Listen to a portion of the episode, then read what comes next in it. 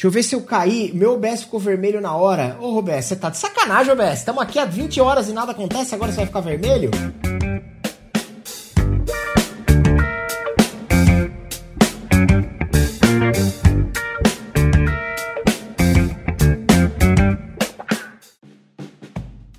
Ô, senhoras e senhores, garotos e garotas, meninos, meninas e todo mundo mais, sejam muito bem-vindos a esse singelo e humilde podcast. Começando hoje aqui mais um Nunca Fui Popular. Hoje, com a presença dele, o Basti. Como é que é que a. a, a Baluarte. Baluarte. O Baluarte, o Bastião, o. o, o, o que mais? Que, que mais nós podemos falar, Saladinho, de você? Preto. O Coreto. Sensacional, senhoras e senhores. Rogério Saladino hoje aqui com a gente. E aí, como é que você tá? É, estamos indo. né, em lockdown, fechadinho em casa, isolamento social necessário já. Vou entrar no meu segundo aniversário em casa. né, Fechadinho aqui, trabalhando online dentro do possível. Claro. Mas estamos bem, estamos aqui e agradecendo a oportunidade de estar aqui conversando, batendo papo com você e com um montão de gente que vai estar aqui daqui a pouco no chat, eu acho. Esperamos. Então, tomara. E tomara, né? né? E essa forma que a gente tem de bater papo, de conversar com as pessoas, de falar um pouquinho, de sair de casa não saindo de casa. É isso, é isso! É... Bom, pra gente começar, antes de mais nada, eu quero dizer que se você tá escutando isso aqui no Google Podcasts, no Apple Podcasts ou no Spotify, saiba que a gente tá sempre ao vivo e em definitivo em twitch.tv barra ZNFS. As segundas das 18 às 20 e as quartas das 19 às 21. Sempre falando pouco, mas falando bosta. Porém, trazendo um convidado que, diferente de mim, esse sim sabe o que fala, como é o caso do Saladino que tá aqui hoje. Eu falo umas besteiras diferentes das suas. Né? É, mas é bom que dá uma variada, né? Não fica aquela. É, muda a cor da- das, das besteiras, assim. É isso, é isso. Beleza. Ô, Saladino, vamos começar do começo pra eu entender como é que funciona mais ou menos essa parada aqui. Ó, Eu queria saber o seguinte: onde que você nasceu? Onde você mora hoje? Que que- como, é, Tá. como, é, como é que começou tudo? onde eu nasci? Onde eu moro? O que eu como? Exato.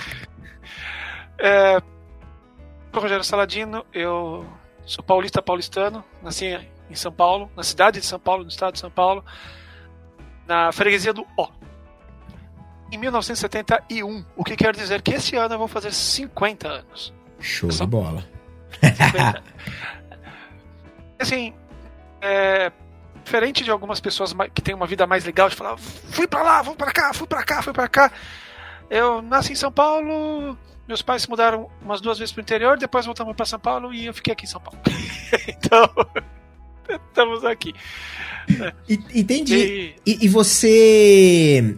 Você. Deixa eu te perguntar uma coisa aqui que você, você falou. Você levantou uma bola aqui. Você falou que você é de 71, consequentemente você vai fazer 50 anos esse ano. Eu tenho 34. E quando eu fiz 30, eu fiquei meio tipo, puta, sei lá, a gente quando é mais novo tem uma impressão diferente da idade, né? Essa é a minha percepção de que quando você... principalmente porque você tem menos idade. Isso! E aí você olha pro negócio e fala assim, cara, puta, eu. Quem é um, um cara de 30 anos? É um cara velho. é um- não é um cara velho, é um cara que você já imagina, puta. Já é um cara sério, um cara com família, um cara, sabe, toda aquela. né? E aí. Uma coisa bonita que a gente acha que é verdade. Exato! E a hora que eu cheguei nos 30 anos, 30 e já passei dos 30, tô chegando nos 35. É, cara, as coisas continuam tudo bagunçada como quando eu tinha lá os meus 18. A questão é, como é que você se vê hoje chegando aos 50? Cara, é assim, primeiro que é uma idade que eu nunca pensei, né? Claro, matematicamente, logicamente, você pensa, você sabe que você vai chegar nessas idades, mas você nunca Uhum. para pra pensar. Uhum. Mas aí eu lembro que eu sou muito fã do David Bowie, do cantor, do autor, né, o midiático David Bowie. Sim. E eu lembro, e minha esposa volta e me lembra essa frase, quando, quando eu esqueço, de uma coisa que ele falou. Ele chegou nos 50 anos, ele falou assim: Então, é, para mim é a mesma coisa, só que agora eu não tenho pressa de fazer mais nada. Eu falei, cara, Caraca. eu vou levar uns 10 anos pra entender o que ele falou. Não sei se, se eu vou chegar lá, mas. Assim, chega uma hora que eu falei, olha, a gente tem que curtir as idades de acordo com a gente vai vivendo as idades. Porque criar expectativa, criar plano e pro, projeto e eu vou conseguir, eu vou ter ganhado cinco prêmios Nobel, dois Golden Globe, hum, não é muito muito bem o que acontece por aqui. A gente vive num país que a gente não sabe o que vai acontecer daqui a duas semanas. Então Verdade. a gente projetar nossa vida para 30, 40, 50, 70, 180 anos, acho que é, é assim, não uma hora que não vale muito a pena. Eu, eu quero chegar lá e ver o que, como é que é, entendeu? Tipo, uhum. 50 anos, vou chegar lá e vou ver como é que é. Aparentemente vai ser muito parecido com os, 30, com os 49 anos, mas. Não sei. Aparentemente não vai mudar muito, né? vai mudar muita coisa. A, a, grande mudança é que, como, por causa da pandemia, por causa do isolamento, eu só vou chegar no meu aniversário de cabelo comprido. Que é a única, novidade que eu vou ter.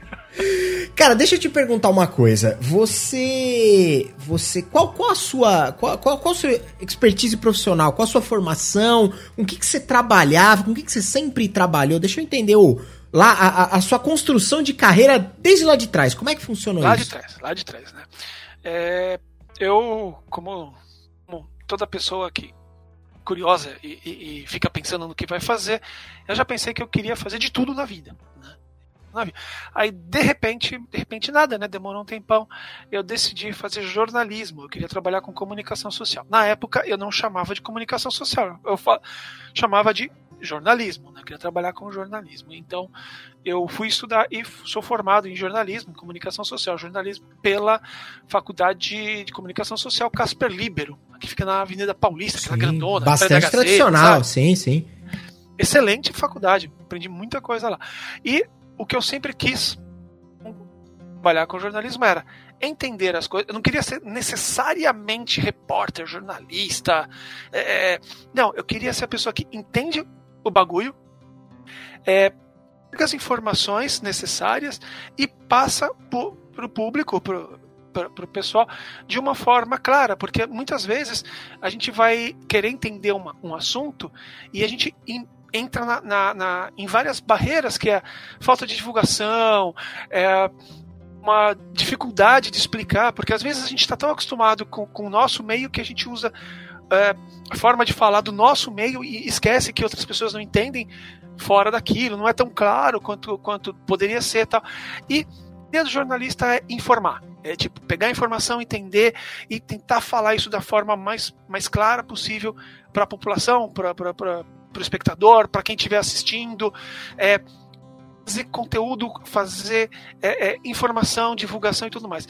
E isso eu achava muito bacana, um pouco antes de ir para a faculdade, eu achava interessante essa coisa de, de, de, qual era o impacto que você tinha quando você falava alguma coisa com o público, como falar com o público, é, que forma, signo, significante, significado, teoria de comunicação, todas essas coisas eram interessantes. E na faculdade foi quando eu me achei e gostei bastante disso. Né? Atualmente, recentemente, eu vejo algumas coisas de jornalismo aí que, se fossem na faculdade que eu fiz, elas não iam passar muito, não, cara. Uhum. Então eu costumo brincar, apesar de um grande orgulho de ser jornalista, de trabalhar com comunicação social, eu costumo brincar e falar: olha, eu eu faço jornalismo, mas por favor. Eu sou jornalista, mas por favor não use isso contra mim.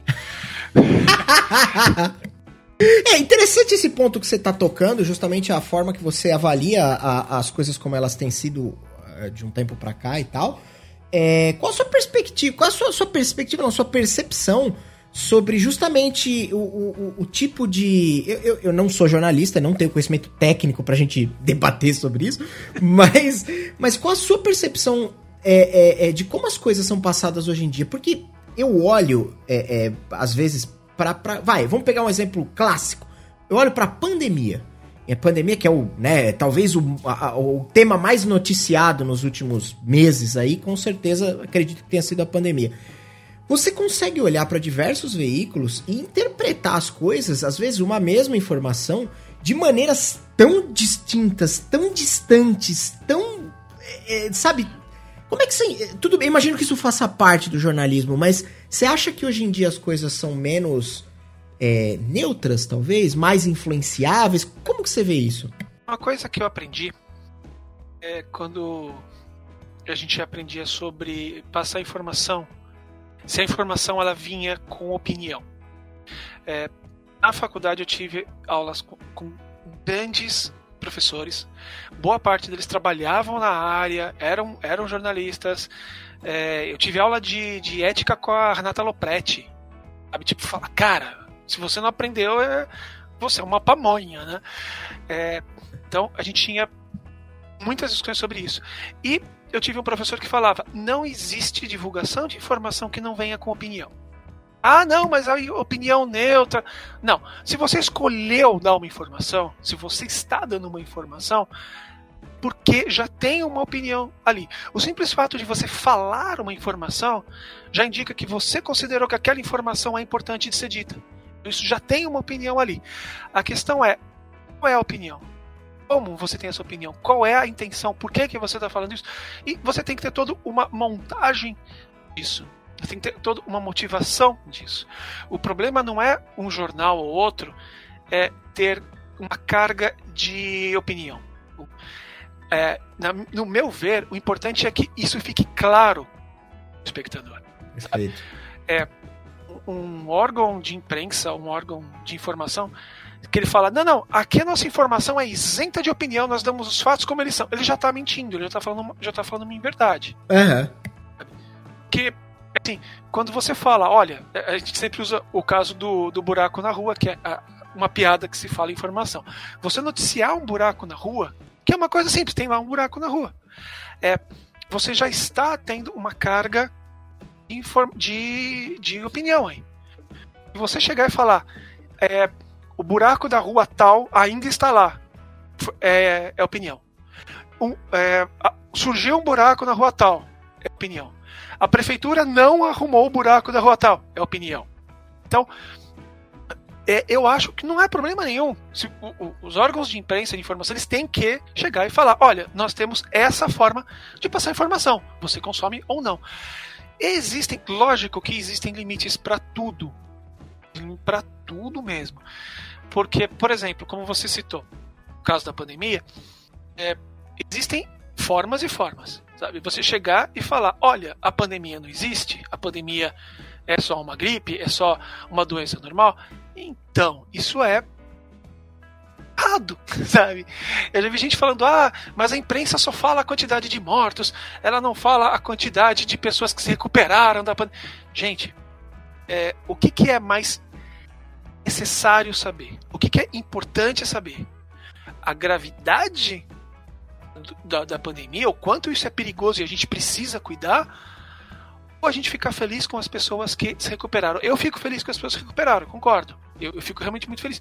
Mas assim, é, doença desse tamanho, uma pandemia desse tamanho, a gente precisa ficar assustado para tomar cuidado. A gente não tem que claro. ficar aliviado, ficar tranquilo e falar, pô, beleza, é, é, 5 mil pessoas é, se recuperaram, mas 300 mil morreram, sabe? Então, aí você entende um pouco do que, que é é, é a forma com que você está passando uma informação do teu público. Faz, faz todo sentido o que você está dizendo. É, é, é realmente o, o, lance de isenção, é, é, talvez ele, ele se projete de uma maneira muito mais marqueteira do que verdadeira. Então o, o, cara coloca isso como se, não, aqui é, é, é, Eu coloco apenas os fatos. E é o que você falou.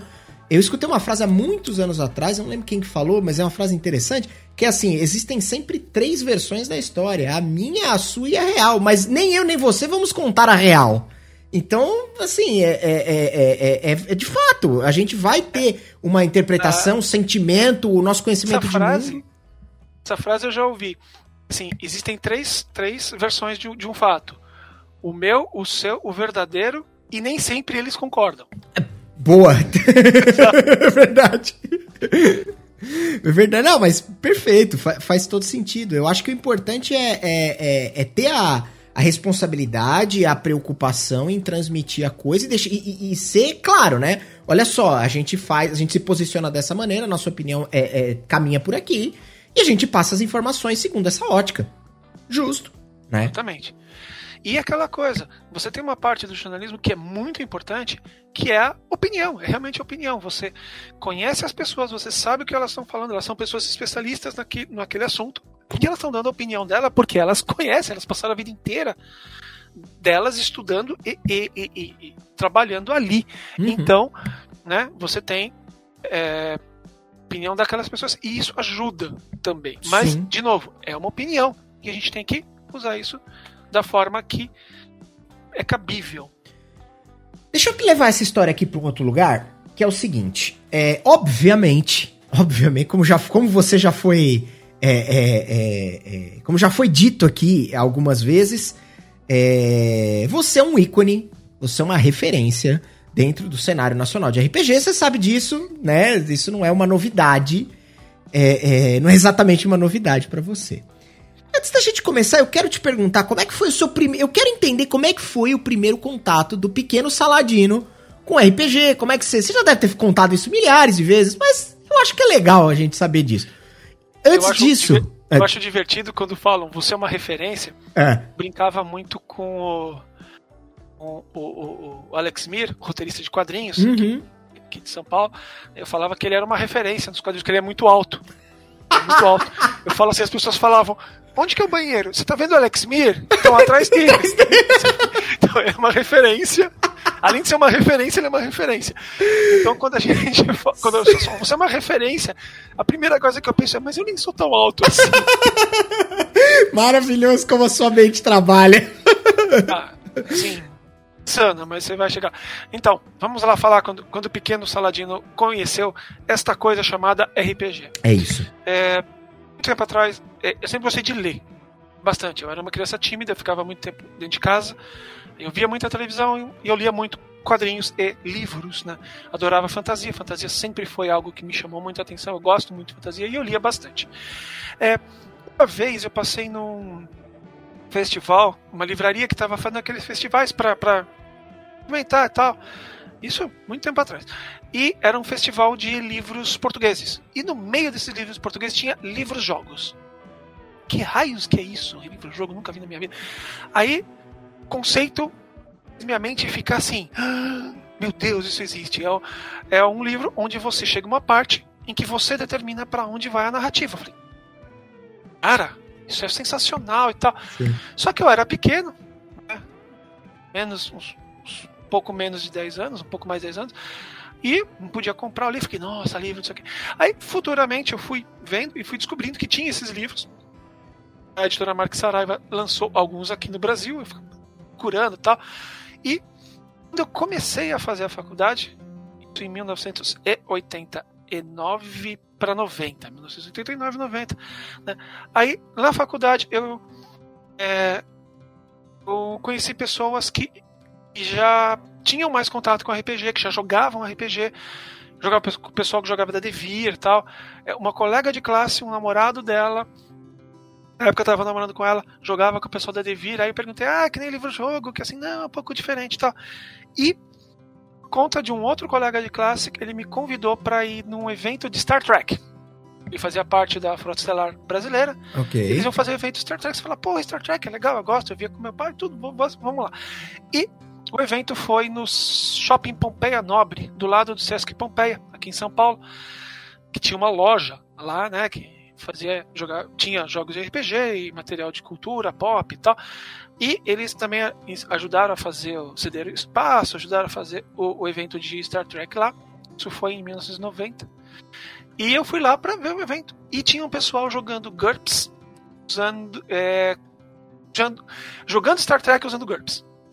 Ok. No GURPS eles fizeram os personagens para mostrar como que era. O GURPS tinha acabado de ser lançado, tal, né? E eu colei ali do lado e fiquei vendo, ah, interessante, deixa eu ver isso aqui. Aí eu fiquei conversando com as pessoas de lá, fiquei dando palpite de todo mundo. Eles devem ter me lembrado como um cara chato que ficava lá.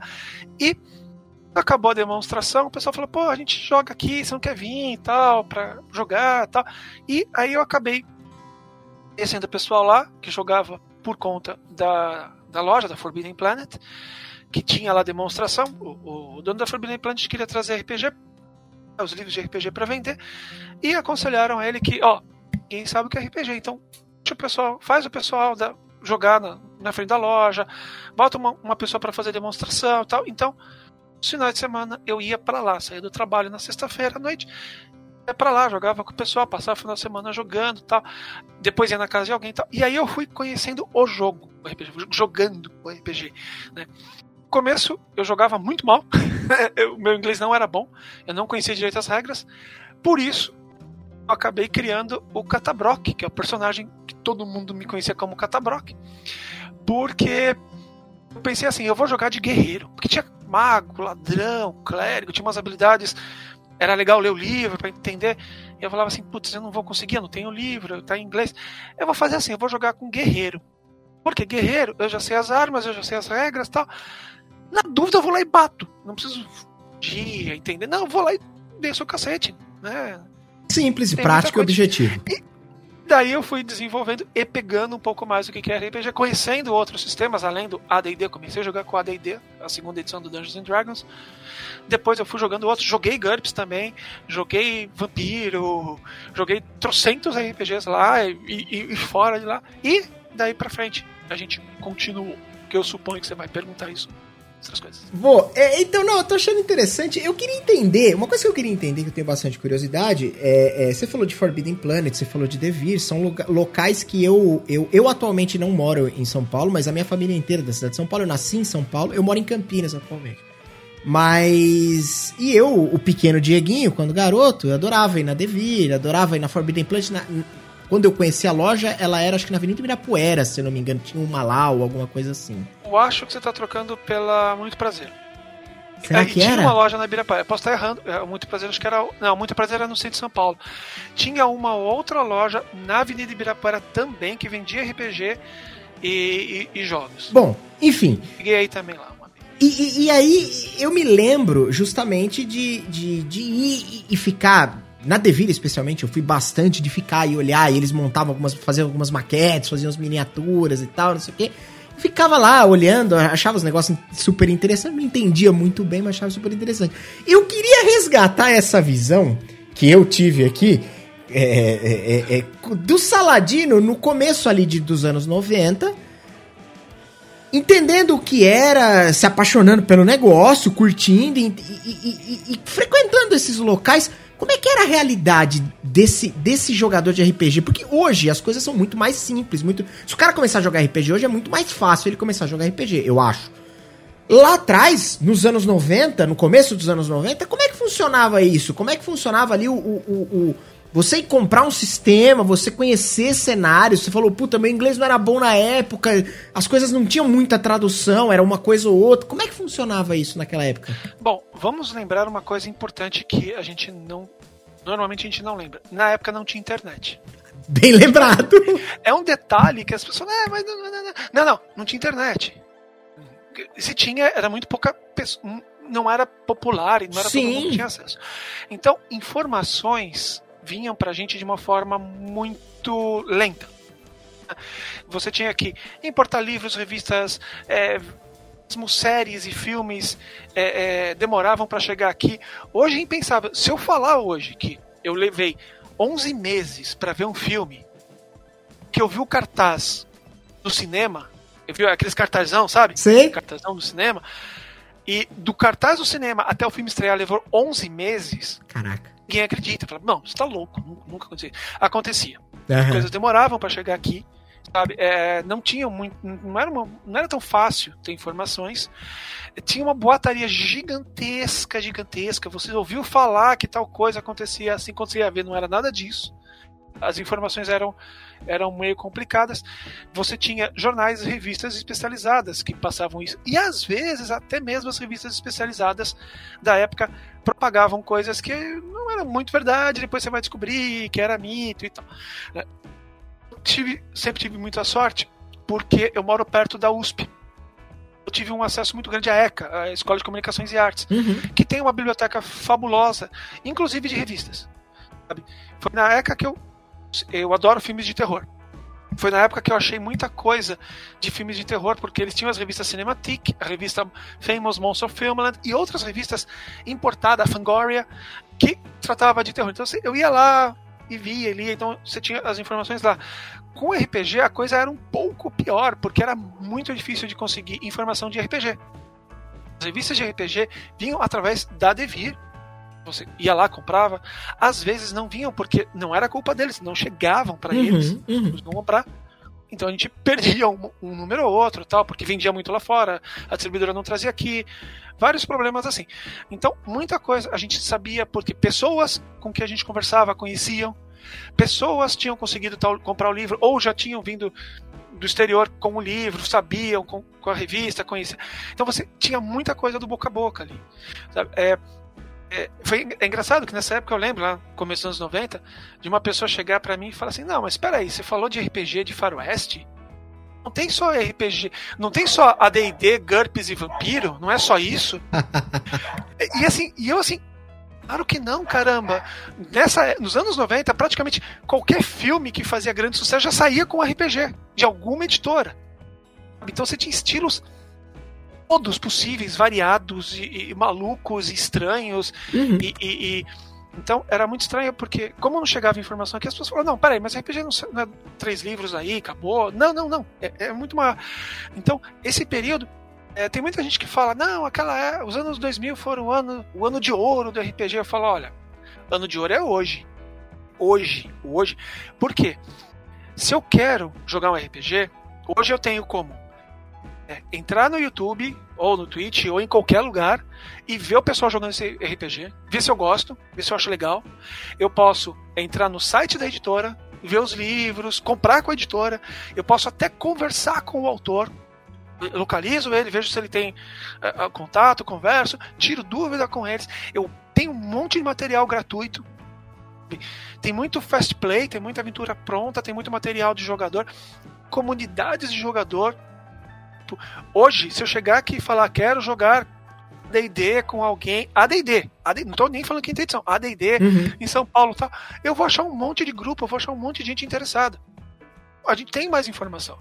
Lá no, no começo dos anos 90, era muito.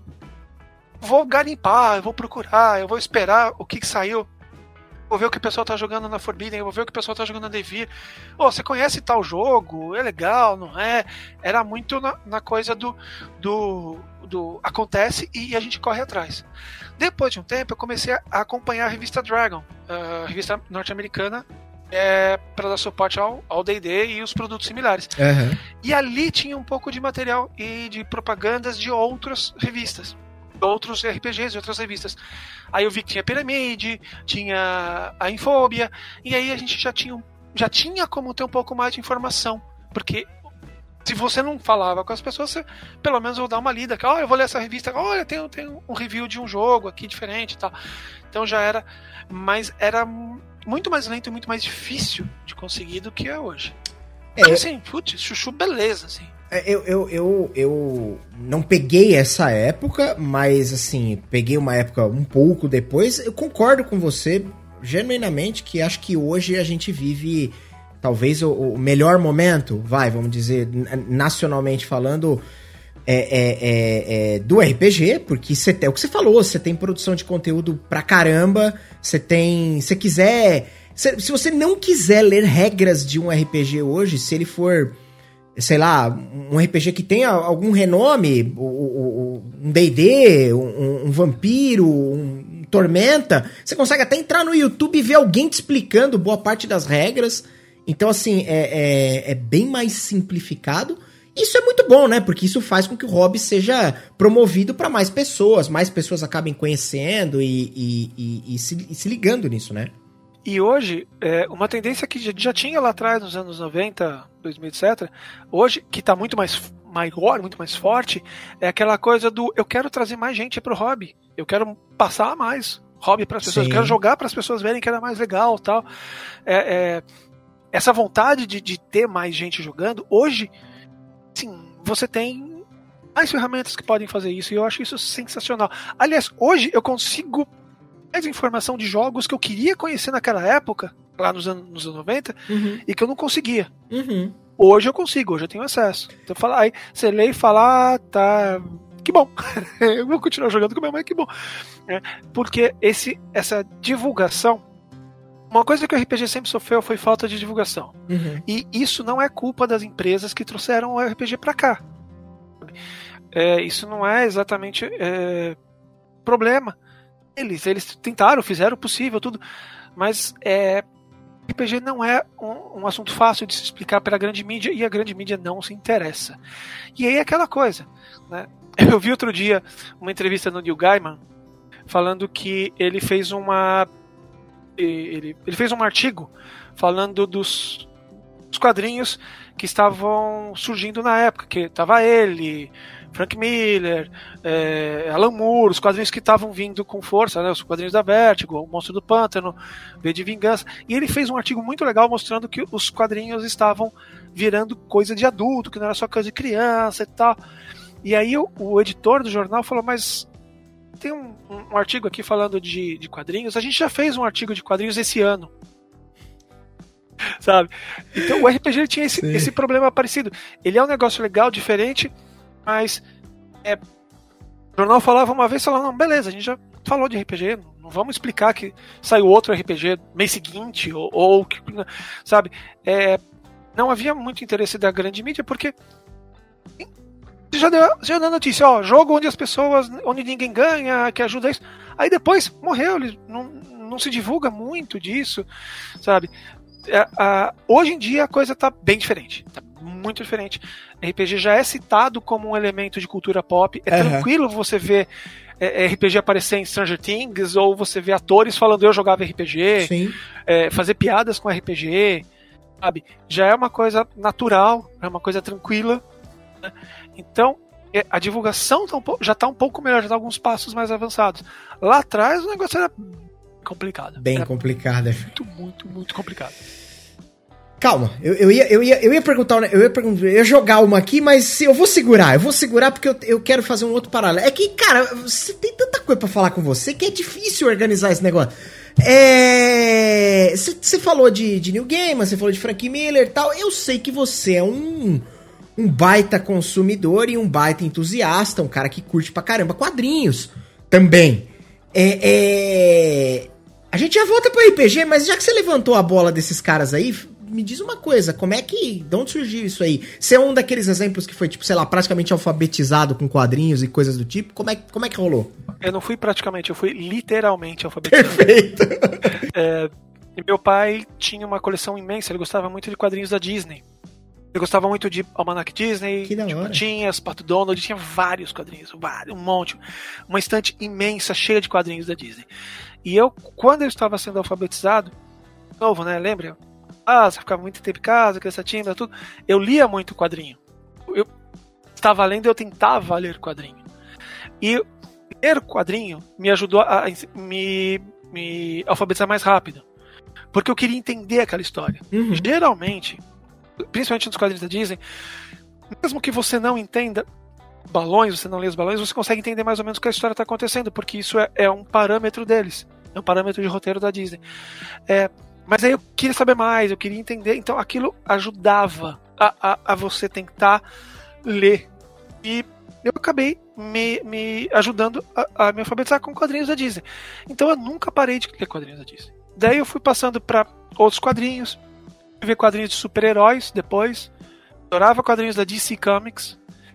Eu fui ler coisas da Marvel um pouco tempo depois. Aí depois você vai lendo, li Conan, como todo, todo ser humano que lê quadrinhos no Brasil leu, leu a Espada Selvagem de Conan. Uhum. Depois fui ler outros, depois, fui ler, depois descobri que tinha as alternativas, que tinha os europeus, porque aí eu comecei a ler Asterix. E pum! Meu Deus, tem outros quadrinhos que não é de super-herói, não é, não é Disney e não é Mauro Souza. E aí comecei a, a consumir quadrinhos e ler quadrinhos, e aí você entende. Eu, um dos primeiros eventos de quadrinhos que eu fui foi de novo na USP, na, na ECA, né, Escola de Comunicação e Artes, foi a Semana Batman. Ó, ó, ó, 80 e alguma coisa. Que foi feita pelo professor Valdomiro Vergueira, era um dos organizadores. Eu lembro disso porque recentemente eu fiquei sabendo que o Valdomiro Vergueira está se aposentando da, da, ECA. Então você vê que faz, faz um certo tempo faz um tempo. atrás. Faz um tempinho atrás. Né? E sempre continuei trabalhando, é, é, lendo e consumindo e eu falo brincando que eu era daqueles caras que sabia o nome da, dos personagens da Legião dos Super-Heróis, mas o nome civil, não o nome de super-herói. Sabe? era muito engraçado quando eu assisti o, as séries, séries da Warner, né, que apareciam o, o Arrow apareceu, teve a série da, da sua. Quando aparecia alguém da, da Legião, eu falava pra minha esposa: Olha, o Gary Invoke. Quem? é o Cósmico. Vem antes, né? Uhum. E, e tem essa coisa. Ah, e aí, é, como, é, como você sabe, eu trabalhei por um tempo como editor de quadrinhos. Eu trabalhei para uh, para Mitos Panini, né, o estúdio Mitos trabalhando para Panini. Uhum. É, eu, eu, leitor de DC, né, cara, sabia o nome do povo da Legião do Super fui trabalhar pra Marvel. fui é, trabalhar eu, com títulos da Marvel. Eu ia entrar eu justamente sete, nisso. Sete e poucos anos trabalhando com, com sendo editor de Homem-Aranha, X-Men, Wolverine, linha Ultimate e os derivados. Se tivesse uma minissérie do Homem-Aranha, era o que eu cuidava. Se tivesse uma minissérie dos X-Men, era o que eu cuidava. Uhum. E Deadpool, que como todo mundo sabe é um X-Men. Piada que ele mesmo faz, né? E, e, como é que foi essa experiência? Como é que você foi parar na, na trabalhando? É, você falou, é Estúdio Mitos, né? O nome é isso? Isso, isso. Que você trabalhava para Panini, que, né? Que, que faz as revistas para Panini. Tá perfeito. Como é que você foi parar lá? E como é que foi como é que foi essa fase da tua vida, já que você era um puta entusiasta do negócio? Tudo bem, seu negócio era mais DC, mas beleza. É, é, é, você foi parar na revista de quadrinhos, cara. Como é que foi isso? Então, teve uma época em que eu não estava trabalhando com RPG, do a, Dragão Brasil. É, nós saímos da Dragão Brasil é, e eu, eu, nós, eu, Caçaro Televisão, nós fomos para é, lugares diferentes para trabalhar. Uhum. E aí me avisaram, eu realmente não lembro quem que me avisou, um anúncio. Estava precisando de editor assistente, o estúdio estava precisando de editor assistente para trabalhar com com quadrinhos. E eles fizeram um anúncio bacana, engraçadinho. Você precisava ser que nem o Flash para cuidar dos prazos, é, fazendo comentários e piadinhas com os super-heróis. Uhum. E, e, aí a pessoa falou: Olha que legal isso aqui. Eu falei: Ah, interessante, deixa eu ver esse anúncio aqui. E aí eu mandei. Mandei currículo, fiz o teste, que era fazer um texto tal. É, falei, mostrei as minhas experiências anteriores, onde eu tinha trabalhado, no caso da Dragão Brasil e na Dragão Magazine, como editor. E formado em jornalismo, blá blá blá blá blá blá. E aí eles me chamaram para uma entrevista. Eu fui entrevistado pelos dois editores da época, o Fabiano Bernardin e o Fernando Lopes.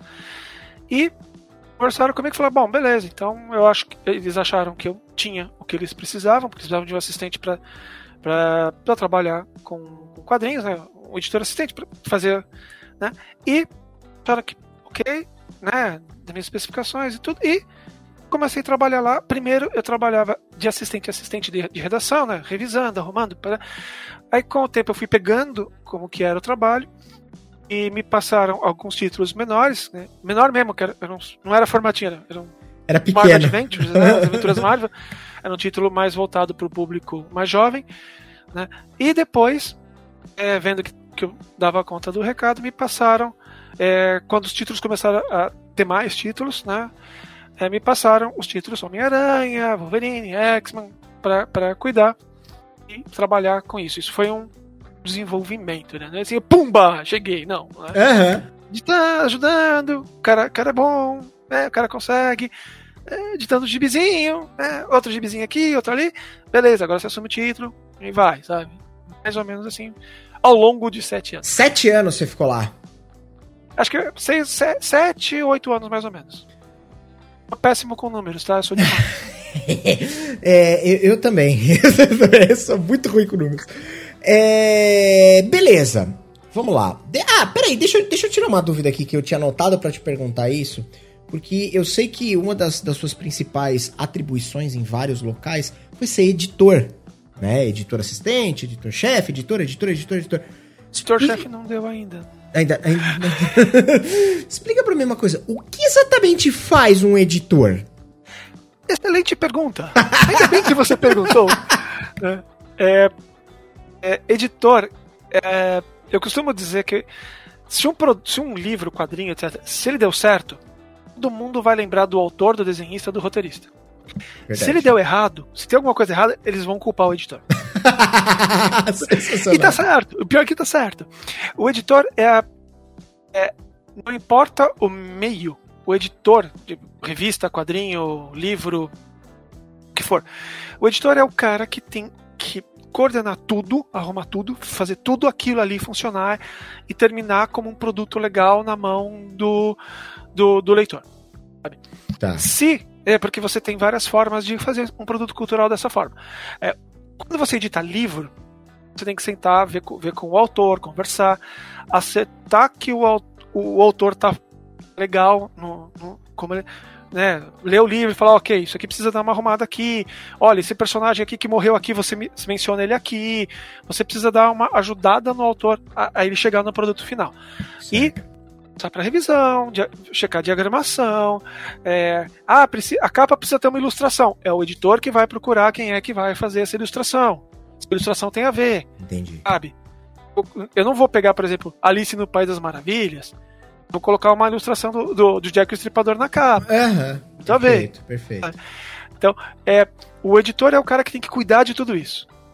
Ele entrega para a gráfica, os hoje os arquivos, né? Aham. ver se tá tudo bem. A gráfica manda uma prova, funciona, tá, beleza. Imprimiu, vai para distribuição. É quando acaba o trabalho do editor. Às vezes nem isso, tá? Nos quadrinhos, bem, no caso de quadrinhos é, é, de que vem de, de fora, que você precisa coordenar a tradução. No caso da Marvel DC, você precisa coordenar é, é, o- o, a linha de tempo. Você tem mais uma história, você tem que saber que essa história vem antes daquela. Se você menciona um personagem aqui, ele já tem que ter aparecido antes. Você tem várias coisas além da simples produção e, e montagem. Então, você tem muita coisa para fazer, ver se aquilo está adequado, o Perfeito. personagem está sendo traduzido direito, se os termos estão corretos, é, montagem daquilo, se foi diagramado, aprovação de. Tem um monte de coisas que, enfim, o editor é responsável. Quando o quadrinho é criado aqui, quando o, o- você conhece o autor, o, o- o- roteirista chega e fala: Eu quero fazer esse quadrinho, quem vai desenhar é Fulano, eu vou escrever, vai desenhar Fulano. O editor ele tem que verificar a quantidade de páginas, se vai dar tudo certo, ver se a história está correta, ver se está legal, se os arquivos estão no formato direito, dar suporte para os autores, tipo, olha, você precisa fazer isso, ah, não, você não sabe, beleza, vou te explicar, sabe? É, fazer a diagramação, porque desenhar, ok, o desenho tá lá bonitinho, mas você tem que colocar numa página no tamanho certo para mandar para gráfica, no formato, tem que ter, é, é, tem que estar a letrinha do balãozinho tem que estar certinha, tem que estar com o português correto. Porra, é, Ah, é um sobrou monte de página. coisa, o que hein? você vai fazer sobrou página? É, então, né? Olha, a história tem 20 páginas, a, a revista tem 32 páginas. O que que você vai fazer com as outras 12 páginas?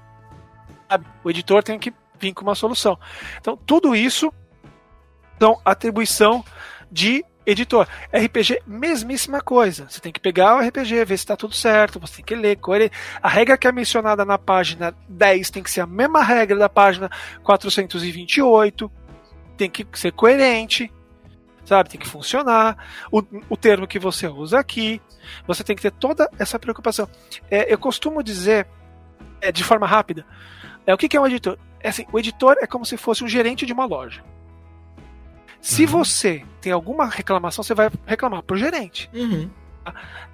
O gerente na loja, tecnicamente, ele não faz nada na loja. Ele não vende, ele não faz o produto, ele não faz. é, mas ele é o cara que faz tudo. Tem que saber tudo e tem, tem que saber ordenar as pessoas para tudo sair direito.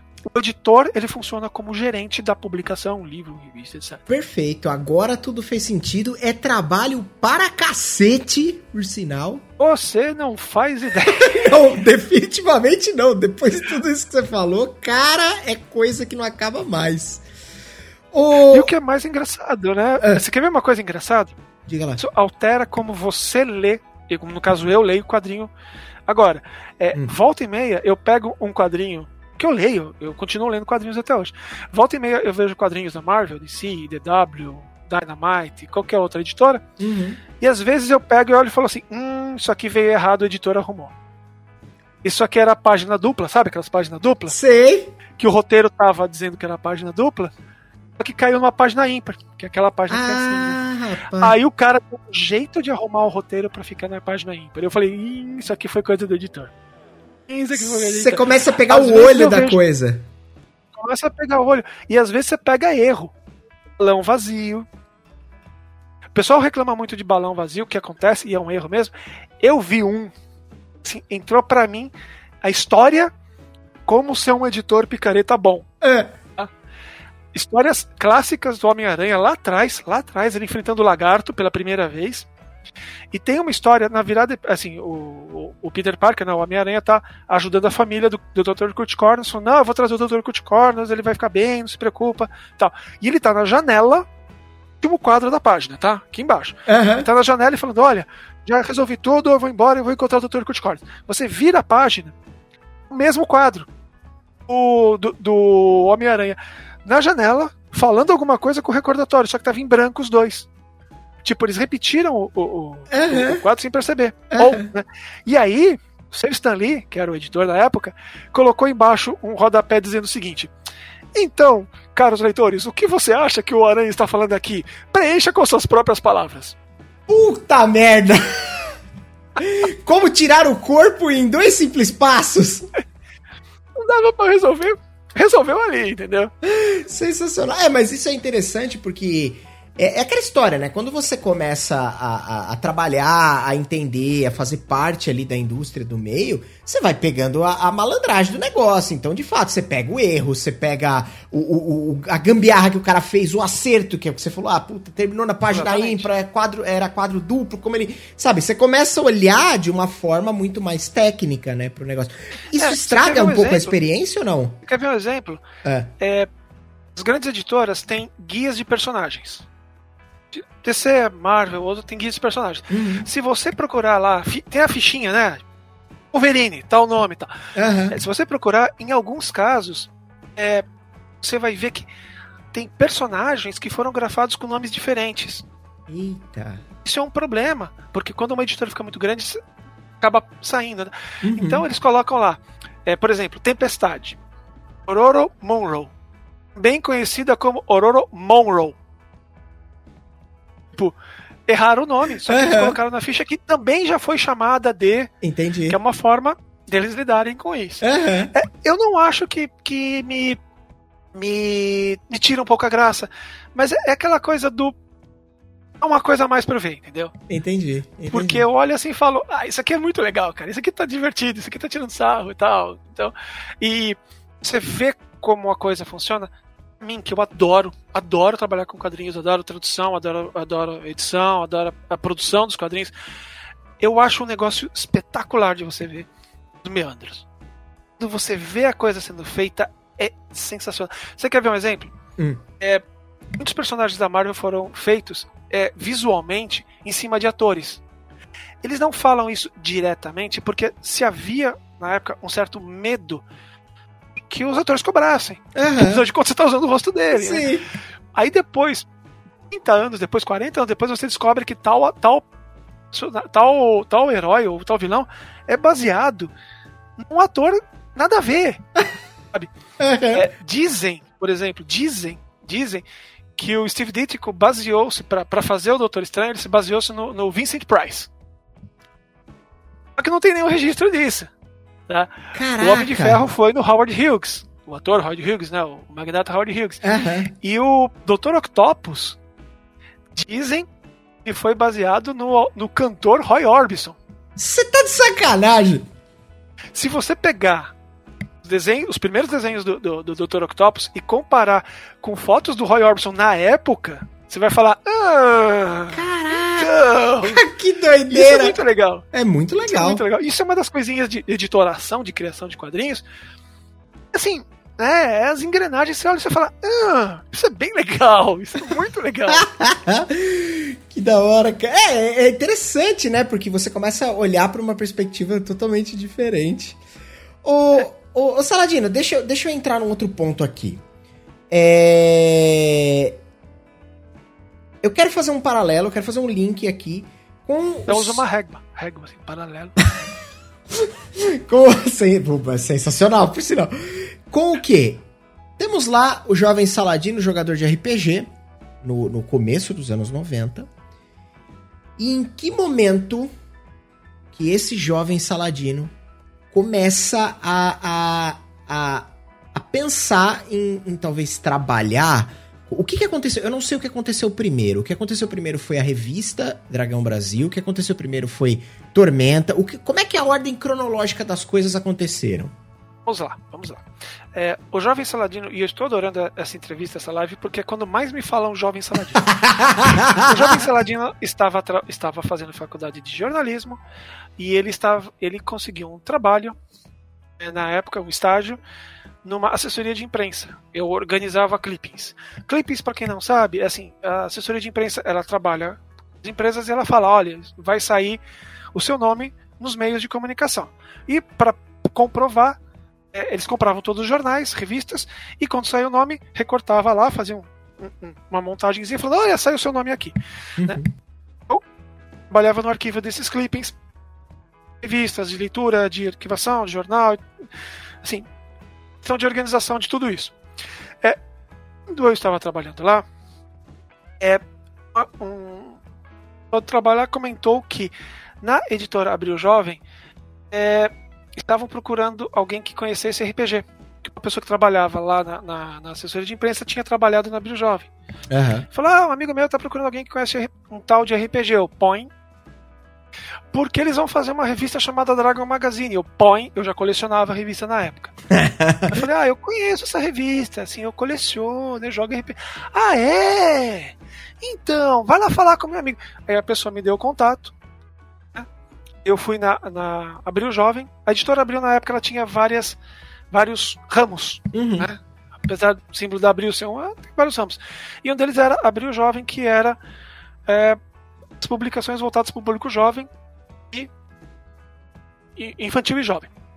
E a Abril Jovem era voltada para revistas de atividades, quadrinhos e o que fosse jovem. E era a época que eles iam lançar o Dungeons and Dragons aqui no Brasil, quando eles lançaram o AD&D em fascículos nas bancas de jornal. Certo. Uma das editorias pegou para lançar, achou que era uma boa ideia lançar a Dragon Magazine para dar suporte Dungeons and Dragons. A ideia era boa, só que não tinha ninguém que sabia nem o que, que era essa revista. Eles viram a revista bonita, imagens lindas, diagramação maravilhosa, bacana, vamos fazer. Alguém sabe o que é isso? Não. Aí foram procurar. É, eu acabei indo lá, falando com o meu primeiro chefe na época, o Marcelo Alencar, e conversei com ele, expliquei, falei que conhecia a revista, é, ele pegou uma amostra do meu trabalho, falou o que eu tinha que fazer, e foi ali que eu comecei a trabalhar como redator assistente da Dragon Magazine. Mas, assim, com o apoio do Marcelo Alencar, que era o, o redator-chefe, e ele coordenava e eu pegava e fazia as, as, coisas acontecer. Tipo, você tem que fazer isso, isso, isso, isso, isso, isso. Aí eu pegava e fazia isso, isso, isso, isso. Eu aprendi na prática ali como fazer uma revista com o Marcelo Alencar. Uhum. E com o pessoal da redação que também me ajudou bastante ali. É, eu, saindo da faculdade, nem saindo, né? Eu ainda estava fazendo faculdade, eu saía da faculdade e ia para a redação. Tudo na Avenida Paulista, né? Na Avenida Paulista mais pertinho ali. E é, eu fiquei 11, acho que se eu lembro bem, foram 10 ou 11 números da revista que eu editei, eu que ordenei. É, ali eu precisava é, saber quais artigos tinha que ser traduzidos, porque alguns tra artigos não, não, não batiam com o que a gente tinha que fazer aqui.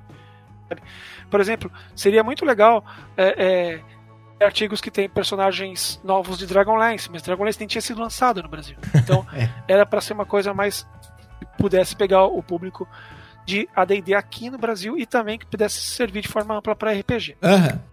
E, também passava para tradução, fazia os textos novos, que a gente tinha uma porcentagem de textos novos, fazia quadrinhos, entrava em contato e coordenava todo. todo você lembra tudo aquilo que eu falei lá? Então fazia, fazia tudo isso com, a, com a, a Dragon Magazine aqui no Brasil. Tá, beleza. E qual foi o próximo. E, e a pro, qual foi a sequência? Como é que foi a, a, a próxima etapa disso daí? Você tava, você tava trabalhando lá.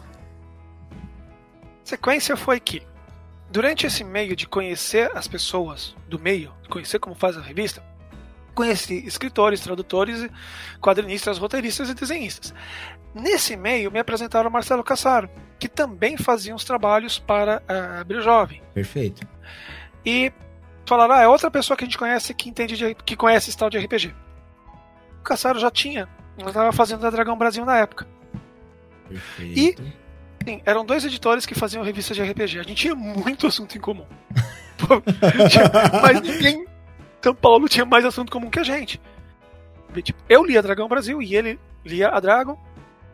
Ficou feliz quando saiu, soube que ia ter uma, uma Dragon brasileira. Uhum. E a gente trocava figuras, a gente batia papo, conversava e tal.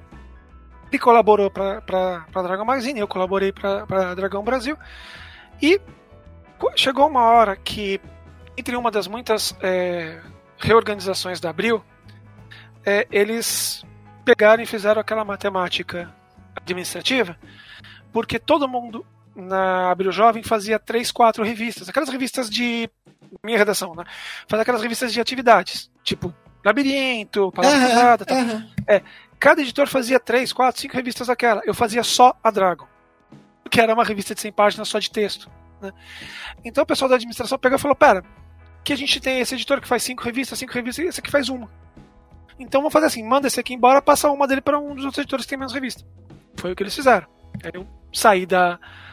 da fui, né, fui dispensado da Abril e o Caçaro falou: Não, pera, eu conheço o seu trabalho, eu sei que você é bom, então vem trabalhar comigo na, na Dragão Brasil. Uhum. E ele me chamou para ir trabalhar lá na Dragão Brasil.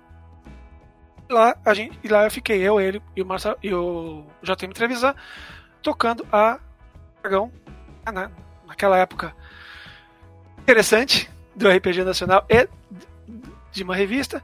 E foi pouco depois que a gente criou, né? A gente tinha lá, mas a gente criou o cenário de Tormenta na Dragão Brasil número 50.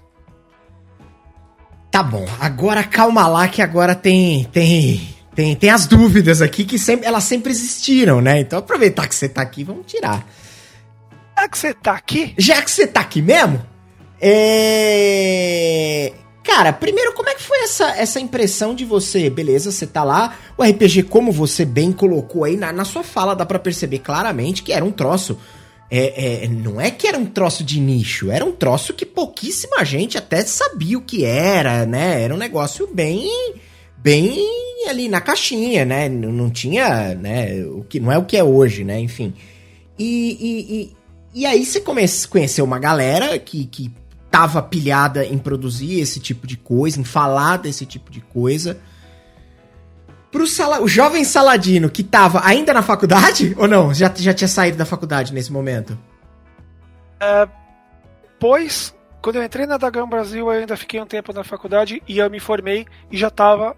Trabalhando na Dagão Brasil, eu já tava. Já, eu já tinha me formado já. já era, tá, recém-formado. Recém-formado. O recém-formado Saladino, ele, formado Saladino. ele tava, ele tava começando a trabalhar ali é, é, é tudo bem, você tinha sido demitido da Abril, mas você estava engajado num projeto que versava muito com coisas que você fatalmente curtia pra caramba. Como é que foi essa, esse começo de produção? Como é que as coisas. O que, que você começou fazendo ali na Dragão Brasil? Antes da gente entrar na, na parte do cenário, do Tormenta propriamente dito. É, o, na Dragão, a gente tinha uma divisão mais por estilo do que por capacidade. Certo. Que assim, é, época eu era muito, muito bom com regra. Eu jogava D&D muito, eu conhecia bastante, eu lia bastante. O inglês já tinha melhorado bastante, tá? Uhum. Aí eu já, já tinha lido bastante, já conhecia material, já, já tinha lido muita coisa de, de literatura caindo para fantasia mais clássica, mas já tinha aquela, aqueles ramos de literatura, né? O High Fantasy, o Dark Fantasy, o Gritty Fantasy, já tinha, já estava mais ou menos ali, né? E o, na Dragão a gente já tinha aquela coisa do isso aqui é mais a sua cara. A gente precisa fazer uma adaptação de AD&D. Isso aqui é mais a sua cara. A gente precisa de uma coisa mais precisa adaptar Dragon Ball para 3DT. Isso é mais a cara do Caçaro. Sabe? Ah, a gente precisa de um conto. Isso aqui é mais a cara do televisão. A gente é mais ou menos o que a gente era bom de fazer. Também Entendi. tinha aquela coisa do, da gente chegar e a gente falar, putz, joguei, tive uma ideia para uma aventura legal, tive uma ideia para um NPC legal, uma classe legal. A gente conversava, se discutia se a ideia era boa, tal, se não era, dava uns palpites e tal.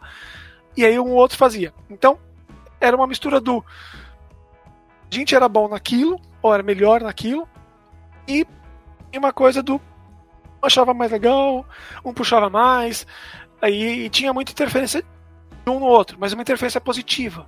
Por exemplo, ah, eu fiz uma matéria aqui coloquei é, regra de, de ADD. Eu passava pro Caçaro, o Caçaro entende de GURPS, ele colocava a regra de GURPS. Uhum. Pra, pra deixar a coisa mais legal para todo mundo. E, claro, né, o Caçaro, como era responsável, ele também editava, arrumava, mudava uma coisa ou outra que, que estaria no texto. E a gente fazia isso também um com o outro, porque aquela coisa, ah, escrevi um conto, vê aí se tá bom, sabe? Uhum, uhum. Tinha essa coisa mais, mais de os três terem um, uma preocupação de como que vai ser o trabalho final e tal, e saber que um é um pouquinho melhor naquilo que, ou naquilo. Vocês jogavam, vocês jogavam muito RPG entre vocês ali? Você aproveitou para adquirir um grupo novo junto com o trampo? Como é que foi? Curiosamente, existia vários, vários grupos de jogo. O Caçaro e o Trevisan tinha um jogo mais. tinha um grupo mais constante. Eu tinha dois ou três grupos também. E de vez em quando eu também jogava com o grupo do, do, do Caçaro e do, do Trevisan. Porque era mais ou menos assim. É, era quando, quando dava para jogar. Tipo, ah, vamos jogar sábado. Ah, sábado não dá, fulano, isso aqui. Eu, eu acabava indo jogar com outro, com outro pessoal mesmo trabalhando na Dragon Brasil, eu continuava frequentando a Forbidden Planet e a Devir. Então, volta e meia chegava lá, tinha pessoa que você conhecia, que você já jogava. Uhum. Opa, você entra lá, joga lá. Ou ah, casos, né, tipo, ah, já tem o um grupo que você tem uma campanha, então você vai com aquele grupo. Então, é, sim, jogava bastante, né? Mas não era só nós três. A gente jogava com aquele pessoal. E, e o tanto o Castelo de Televisão também jogava com outros grupos que eu jogava. Então, era a gente participava bastante de jogo. Beleza. Aí, lá pro, lá pro número, não, no número 50, começou a, a, a, a, Foi onde entrou o cenário de Tormenta. É isso? Tô, tô correto? Isso. Porque, é como eu, eu costumo dizer, é, a ideia da, da Dragão era sempre ser o mais popular possível. Atingir mais gente possível. Quando eu falo popular, não era notícias populares, não era uma uhum. coisa popular, era assim, chegar e atingiu o maior número de pessoas possível, porque uma das coisas muito importantes que a gente via era o jogador saber que não estava sozinho. Sabe? É aquela coisa do, ai, ah, eu moro numa cidade do interior e eu jogo é, GURPS Fantasy. É, só que tem outros jogadores lá e ele não sabia. Então, de repente, ele via a revista, via que tinha material, via que tinha material para ele jogar o GURPS Fantasy dele. Às vezes acabava vendo que na sessão de cartas, nos comentários ou, ou coisas. É, a sessão de cartas era tipo comentário da internet, só que no papel. Né? Ele via que tinha pessoas na cidade dele, ele via que tinha mais gente interessada, então ele sentia que ele podia se ligar a outras pessoas pela revista. Uhum. E outras, a gente também fez o possível para divulgar. E como assim? É, às vezes, muita gente começou a jogar RPG porque viu na capa da Dragão Brasil Pokémon, porque viu Dragon Ball, porque viu o anime que gostava, era uma adaptação. Aí chegou e falou: Pera, eu posso jogar esse anime que eu gosto? Posso jogar Pokémon com meus amigos? E aí Sim. viu que tava, tinha um RPG, viu que tinha não sei o que, e aí isso ajudou a dar uma, uma divulgada muito grande. Entendi. E aí eu me perdi completamente da pergunta. Não! Maravilhoso. Não, mas é, é, é, é que a, a, pergunta tinha sido justamente do, do, do, número 50, onde começa a surgir Tormenta. Ah, tá. Voltando, voltando. Então, mas é que aí você foi explicar o contexto aí, da, da Dragão e foi sensacional. Pode, aí, manda bala. E aí a gente, quando a gente fazia aventura, personagem, conto, alguma coisa, a gente fazia de forma ampla e genérica. A gente não citava um cenário de, de Forgotten Realms, a gente não citava um cenário de GURPS Fantasy, a gente não citava uh, os, os entremeios e os detalhes de um cenário específico. A gente deixava isso aberto. Sabe? Os jogadores eles iam enfrentar os, os seguidores do deus do mal. Do mal. Os da guerra. Né? Só que a gente falava, pô, mas, né? É legal se tivesse umas historinhas, sabe? Uhum. Ah, Fulano era o paladino. Paladino de quem? Era a ordem. Qual era o nome? Então, a gente falou, pô, vamos fazer assim. Isso foi a ideia do Caçar. Vamos fazer um cenário nosso, um Forgotten Realms, tipo um, um, um, uma Terra-média. A gente pega o que já saiu, vê o que, que a gente pode utilizar para fazer isso. Fala, ó, tá vendo isso aqui que saiu na Dragão tal? Na verdade é nisso aqui, nesse cenário, nessa, nessa depois uhum. dessa montanha aqui e tal. A gente vê o que a gente pode usar, ou coisas que o pessoal gostava, que a gente já sabia que gostava porque eles respondiam por cartas e falavam fazer mais, gostava mais e tal. Que faltasse, a gente escrevia. Em vez de a gente escrever matérias e resenhas, etc., a gente ia sentar e fazer o que faltasse para esse cenário. E aí, a gente sentou, juntou tudo, viu o que faltava, dividiu entre nós três. Tal personagem, tal deus, vamos fazer o tal. Decidimos como que ia ser a, a mitologia, os deuses, decidimos mais ou menos algumas ideias, pegamos umas ideias de um de outro e sentamos, reunimos, conversamos e juntamos o que seria Tormenta, o, o suplemento da Dragão Brasil número 50. Que a gente juntou ali, botou os NPCs que a gente já tinha usado, já tinha aparecido, criamos mais alguns, juntamos os deuses, colocamos tudo e fizemos de uma forma coesa. Dali para frente, as aventuras e, e, classes e histórias e contos seriam daquele cenário e o jogador tinha de graça, era ali, era seu. Você podia, sabe, você não precisava uhum. comprar um livro caro para ter.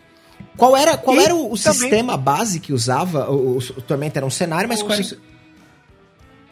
É, no, na Dragão 50, o, o Tormentão, Tormenta de, da Dragão 50 vinha com regrinhas para AD&D, GURPS e 3DT. Beleza. Ele já tinha adaptação As regras pra... geralmente eram fichinhas rapidinhas dos personagens, uhum. umas coisinhas rápidas assim. Show, show. Bem amplo para poder caber de acordo com o que a pessoa jogasse. Certo. E, e, e, e... agora claro que depois a gente complicou isso depois.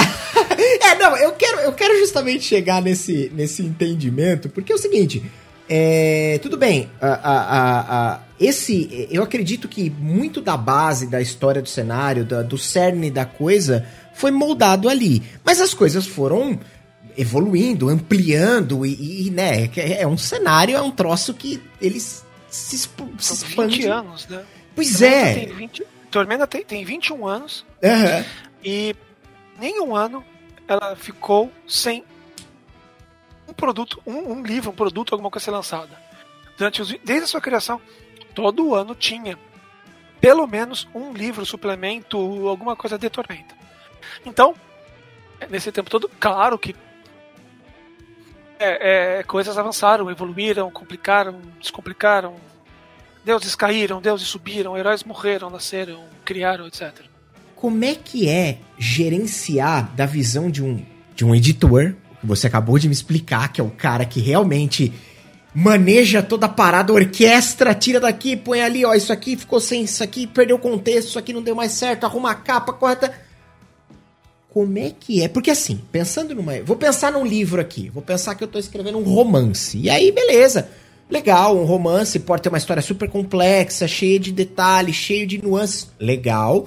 Mas ainda, entre muitas aspas, não, querendo, não tô querendo menosprezar isso, mas é um trabalho que tem, sei lá, 500 páginas, tem começo, meio e fim, a história tá aqui, tem a capa, tem uma, uma um prefácio, tem, ok. Agora, quando você pensa num, num cenário de RPG, a coisa me parece ser muito mais ampla, parece ser muito mais expansiva, parece ser muito mais detalhada em, em milhares de pontos. Como gerenciar isso da ótica de um editor? Sim, você tem razão. É muito mais ampla, é muito mais detalhada. A gente tem muita sorte porque Tormenta é, foi essencialmente gerenciada por Marcelo Cassaro, eu e o Trevisan. Os três. Uhum. Depois de um tempo, Tormenta foi para editora Jambô, onde você tem o, o, o Guilherme Desvalde e o Leonel Caldela, que também entraram, embarcaram nessa para gerenciar o cenário, né, a marca.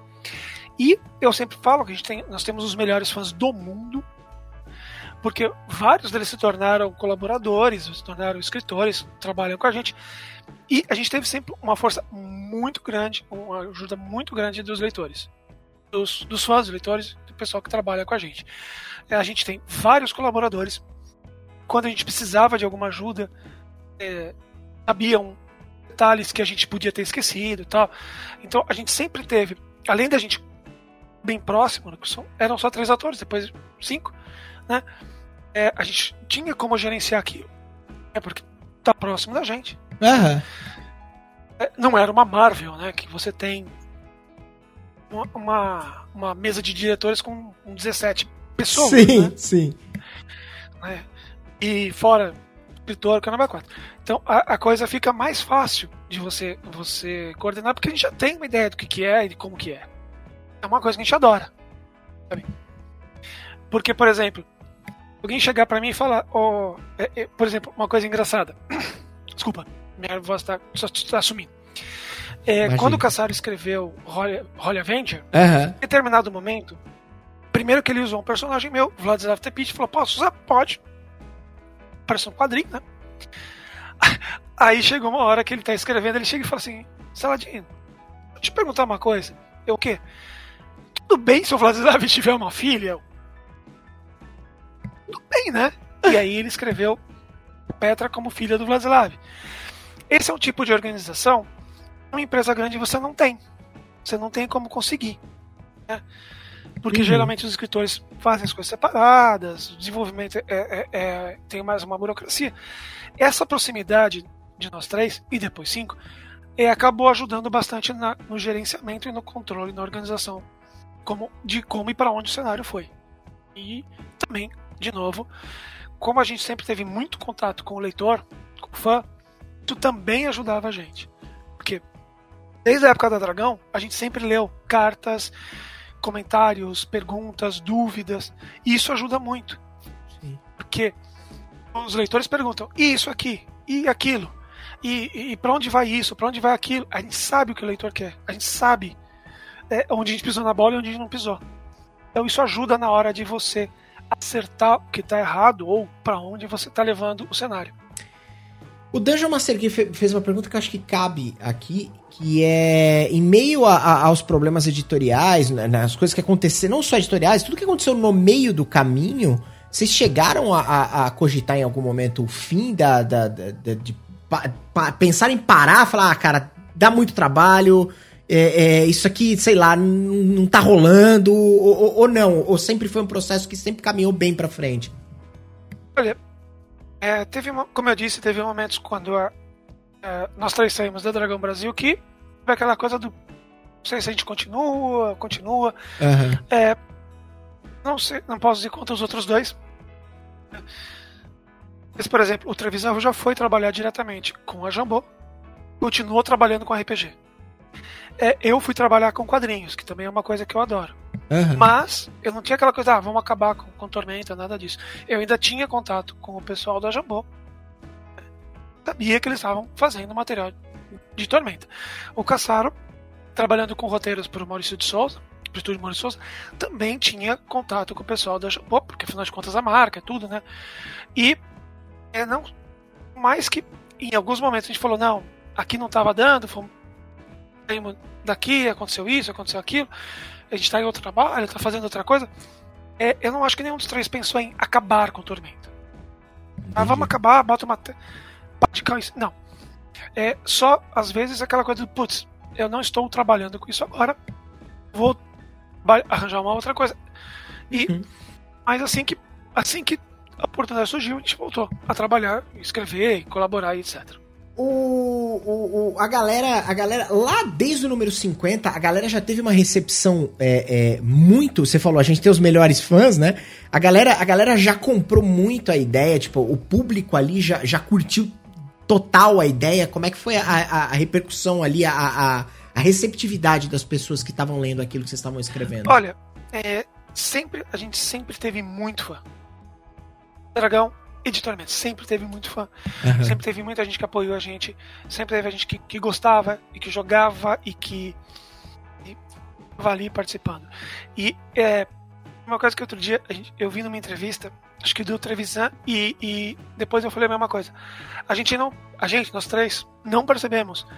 Mas teve uma época no Brasil que o, o RPG em português que você podia comprar na, no, na livraria era Tormenta. Verdade. Não tinha vampiro, não tinha D&D. Verdade. Não tinha GURPS. Ou seja, teve muita, mas muita gente cujo primeiro RPG em português foi Tormenta. É verdade. E é aquela coisa, né? Eu já, já, já, já vi casos de pessoas chegar e falar assim: Ah, a DD é aquele RPG que é tipo Tormenta. Sensacional. tipo, nunca imaginei que isso ia acontecer. Uhum. E aconteceu. Então, desde o começo, Tormenta teve uma recepção monstruosa monstruosa. Eu ainda, quando. Antes da pandemia, quando tinha evento presencial e tal. Ainda tá indo embora, mas tudo bem. Vocês aumentam o volume que dá pra ouvir. é, é, quando tinha evento presencial, encontrava gente adulta. Não, adulta que chegava assim, cara, eu tenho minha infância jogando Tormenta por sua causa. Era gente grande, adulta, com filho. Sim, sim. Então, sim, desde o começo a gente teve muito fã de Tormenta, muita gente jogando, muita gente abraçando o cenário, curtindo, gostando, reclamando, pedindo. É, e graças a esse povo que a gente tá aqui até hoje, né? Fazendo, fazendo Tormenta. Tormenta tá aí até hoje. Você, quando você olha, especialmente nesse exemplo que você tava dando da, da pré-pandemia, quando ia a eventos ou coisas do tipo. Quando você. Isso que você falou é muito verdade. E, e, e eu vivi uma parte disso, real, de que é, é, lá atrás quando o jovem Diego tinha um inglês muito pior. Hoje ele não é bom, mas na época ele era impossível.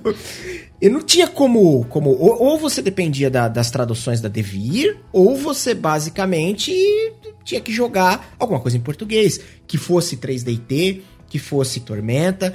E, e, isso era muito real. Então o público se sentiu abraçado por aquilo e abraçou aquilo de volta. Agora. É uma coisa que eu sempre falo. Só, só, só cortar um pouquinho. Por favor, claro, manda bala.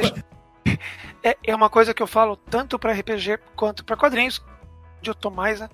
É, a gente tem um, um, o nosso mercado, ele tá dando mostras de ser sólido quando você tem cena indie.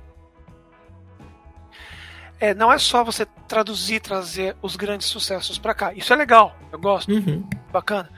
Mas quando você tem a cena indie, quadrinhos ou de RPG, está mostrando que o teu mercado ele sabe o que está fazendo. Mais ou menos, sabe, né?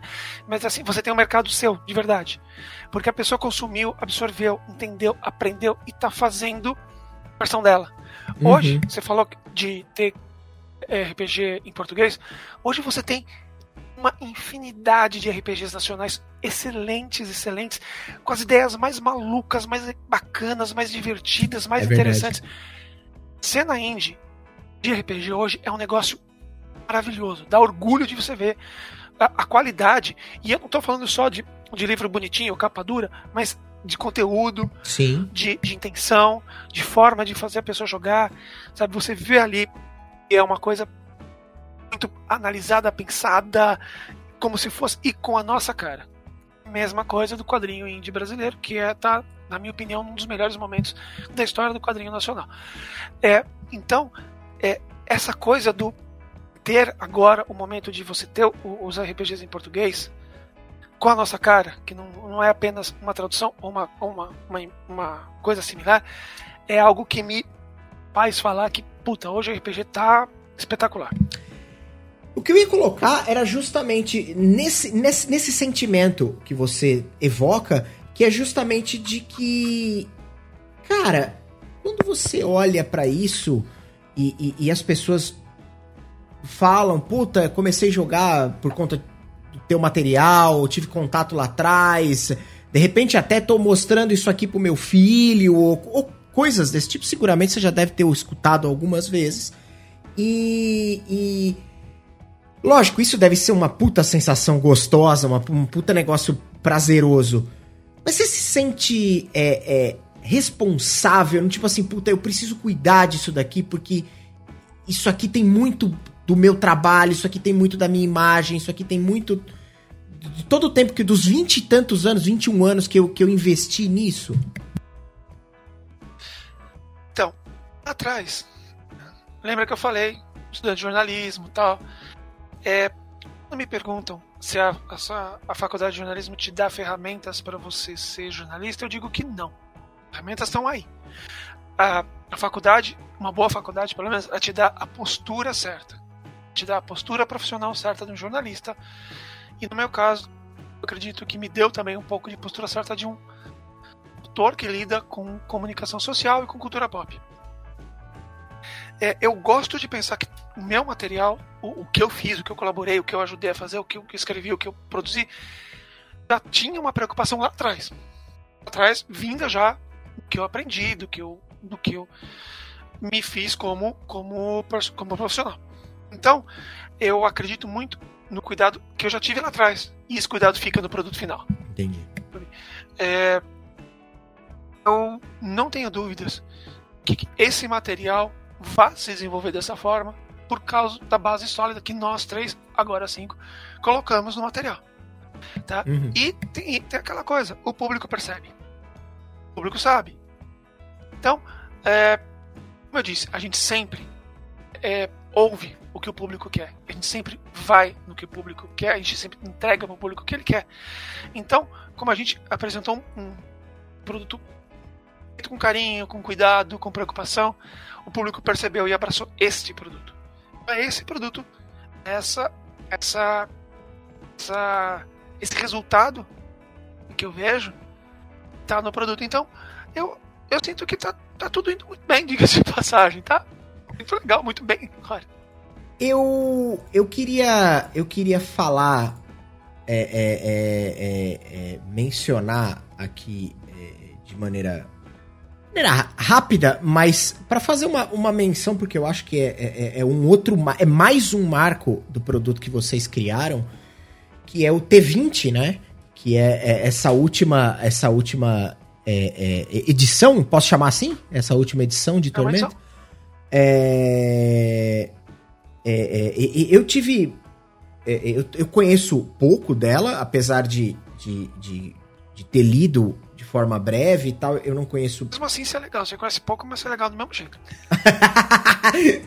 eu, e, e, mas várias pessoas, muito, eu, escutei isso muito, muito, muito mesmo. É, várias pessoas dizendo que é, é, T20 é talvez o melhor é, é, D20 System que, que já foi desenvolvido. Eu vou te perguntar se você concorda com isso. Você pode ser tendencioso, não tem problema. Mas eu queria entender justamente o seguinte, porque eu acho que vocês acertaram. O cenário tá muito bem acertado já há muito tempo, né? Não é uma coisa essencialmente nova, apesar de, lógico, ter, ter, ter as suas mudanças, mas não é um negócio que, como você disse, tá aí há 20, vocês estão desenvolvendo há 20 anos, não é um negócio que apareceu semana passada. Independente disso, é, alguém aí no chat, eu acredito que tenha sido até a senhora, sua esposa, mencionou que você é um sujeito que tem uma, uma avidez bastante importante com regras e mecânicas e coisas do tipo. E T20 entrega mecânicas sólidas, bem definidas e que te proporciona uma experiência de jogo incrível. Vamos lá. É o seguinte. é uma coisa que não dá para escapar. Se você tá no meio e você tá trabalhando com o meio, você se informa. Você, você consome. Você é fã, você gosta, você vê, você é atento. E das pessoas que trabalharam no T20, todas se informam, todas jogam RPG, todas gostam de RPG. E todo esse tempo a gente joga e vê e faz stream e vê stream e a gente vê é, tendências de regras e como algumas regras funcionam e como outras não funcionam. A gente passou anos jogando e falando que que montaria no AD&D é baseado em sabedoria e não em destreza, sabe? Uhum. Essas coisas. É, e a gente vai tentando e vai vendo outras regras e outras soluções de regras melhores. E a gente para e pensa, por que não assim e não assado? Por que tal forma e tal forma? E a gente acaba entendendo e seguindo tendências de regras em, em outros jogos. Sabe? Existem estruturas de, de regras é, baseado em perícia ou em, em, atributo, em atributo derivado, em perícia derivada. Então a gente vai vendo qual que é a melhor forma de tal regra ou outra funcionar. E quando a gente fez o Tormenta RPG, que era basicamente a gente pegou o D20 e colocou as regras de Tormenta, a gente já foi vendo onde a gente podia colocar uma coisa aqui ou ali ou mudar uma coisinha aqui ou aqui, ou ver que isso aqui funciona, ou alguma ideia que a gente foi pegando de algum lugar ou outro, vendo se funcionava, sabe? É, quando a gente parou para fazer o T20, a gente falou assim, ó, a gente já tinha uma programação muito anterior do T20. Então, olha, é, a gente vai fazer uma comemoração de 20 anos de Tormenta. A gente não quer só mudar uma coisinha ou outra. Não sei que é só mudar pontos de ação para ponto heróico. Não é só isso. Ah, não é só botar mais uma raça e acabou. Vamos fazer uma coisa própria. Evolução. E aí, teve várias discussões, várias conversas do que, que a gente ia mudar, do que, que não ia mudar, como ficava melhor isso, como ficava melhor aquilo. Algumas coisas. A gente fez playtest. algumas coisas do playtest foram usadas, outras coisas do playtest é, não, não foram por final, porque o, o, os, os playtesters acharam que não estava bom. Então, foi um processo imenso. Imenso, imenso, imenso. Não foi só sentamos, a regra, pumba! Não. Foram para mais de dois anos de discussão de tudo, tudo, tudo, tudo, tudo, tudo que você pode imaginar. E assim, é, como são cinco pessoas discutindo, conversando, é, fora que a gente tem feedback e, e, e, conversas e apoio de outras pessoas, de colaboradores também, é, tiveram muitas ideias que a gente ficou pensando como que seria melhor e, e, discutindo e tal. E essas ideias foram o que chegaram, chegou no final do T20. Tá? É, além de ser 20 anos de Tormenta, também é 20 e mais um pouquinho anos de experiência. Saro, minha, do Trevisan, do Guilherme Desvalde, Leonel Caldela e de todas as pessoas. Se você pegar lá o, o, o, o T20, vai ter lá agradecendo, agradecimentos especiais a. Vai ter um monte de gente. Uhum. Aquele, todo esse pessoal colaborou com isso. E também o público. Porque quando você pensa numa regra, às vezes tem aquela coisa do. É, você não está pensando essa regra para você. Eu, eu não estou pensando, eu, Rogério Saladino, para mim. Pensando, vai ficar mais legal num jogo de Tormenta? Vai deixar o personagem, vai deixar a aventura mais legal, vai deixar mais rápida, vai deixar a aventura mais divertida, vai ter a cara de Tormenta, vai ter aquela cara heróica de Tormenta, vai ter aquela cara poderosa. Ou, ou eu sou uma pessoa que defende muito que as regras ajudam muito a passar o, o clima do cenário, sabe? É, mais que eu goste de AD&D, não consigo usar as regras de D20 para jogar Call of Cthulhu, chamado de Cthulhu. Eu acho que as regras de chamado de Cthulhu, elas embasam melhor personagens, o estilo de jogo, do que as regras de D20. Por exemplo. Isso é um exemplo, tá? Então, a gente, toda vez que a gente decide a regra, decide isso, vai ser assim, vai ser assim, a gente pensa sempre no. Vai dar uma, uma, uma coisa mais legal jogador, vai dar, vai dar uma cara de, de, de, de, de tormenta no, no jogo. Porque Tormenta agora já é Tormenta. Ela não é um spin-off de AD&D. Ela tem a cara dela. Uhum. Ah, não, é que nem... Então, por exemplo, muitas vezes, é, eu adoro, eu adoro Ravenloft, que é um cenário de, uhum. de Dungeons and Dragons virado para terror. Eu não usaria a regra de T20 em Ravenloft. Porque a ideia em Ravenloft é, você tem que ter medo do monstro que você vai enfrentar. Que ele pode sugar seu sangue e tal. Se eu usar a regra de T20, eu falo, vou lá pegar aquele vampiro lá, dar umas porradas nele e tomar o castelo dele pra mim que as regras permitem. É, é, é a ideia da regra. Então, é, quando a gente parou e pensou todas essas regras, a gente pensou no, na experiência final de jogo. É o objetivo final do jogo, né? Sim. Deixa eu te fazer uma outra pergunta nesse sentido, que é o seguinte: eu, eu acabei de abrir aqui o. o, o olhando para tudo isso que você tá falando, eu, eu, eu tô. Eu me sinto eu me sinto, eu me sinto feliz nesse momento. Imagino que você com certeza também. É, é, é, por estar tá entendendo um pouco de como funciona ali o, o processo, né, é uma coisa muito grandiosa, envolve muitas mãos, não só as cinco que estão diretamente envolvidas, mas a, das cinco pessoas que estão diretamente envolvidas, no caso as dez mãos, né? Mas, mas a de todo mundo que você falou, do próprio. O, a, o que eu queria trazer aqui é aquele sentimento que você estava falando Desde lá do número 50 da Dragão Brasil, que o público sempre abraçou, sempre comprou, sempre teve junto. E aí eu abro aqui o site do Catarse para conferir o número, porque eu não lembrava mais de cabeça. E vocês financiaram um projeto de praticamente 2 milhões de reais. Então, assim. Se você contar. É. Depois a gente abriu pré-venda. Uhum. A Jumbo abriu pré-venda do, do Tormenta 20. Uhum. Depois, né? Seria um late pledge, mas basicamente é uma pré-venda. Uhum. O material já está pronto, você abre uma pré-venda para quem não comprou. Bateu 2 milhões. Perfeito. Somar, bateu 2 milhões. Bateu 2 milhões. Estamos falando de 2 milhões de reais, que é uma cifra estrondosa pra gente falar. Imensa. Imensa, pra gente falar de um RPG nacional feito aqui, desenvolvido aqui, abraçado aqui. Se você olhar a quantidade de gente que tem na página de agradecimentos do livro, é tipo assim, tem um. Não, não cabe mais nome. Eu acho que se fosse publicar de verdade mesmo, tinha que botar mais umas 40 páginas de agradecimento de. Cara, aí, como é que é essa que loucura? Chego, Porque isso deve ser uma loucura, ô, ô, Saladino. E é que eu chego numa coisa. É, o público sempre teve aí. O público teve aí. Desde lá atrás. atrás. Sabe? Aí quando a gente vê que a, é, o RPG como, como RPG, como hobby, teve alguns problemas, é, vejo muita gente falando, parar de comprar, parar de comprar, não vendeu. O público sempre teve aí. Esse público tava aí. Querendo comprar, querendo consumir. Querendo comprar, querendo jogar, querendo livro novo e tal. Tormenta tá aí pra mostrar que esse público tava aí. E aí você fala, então, mas quais eram os problemas? Então, o problema não era o público, não era vender para o público. O problema era alguma outra coisa. Divulgação, distribuição, chegar no público.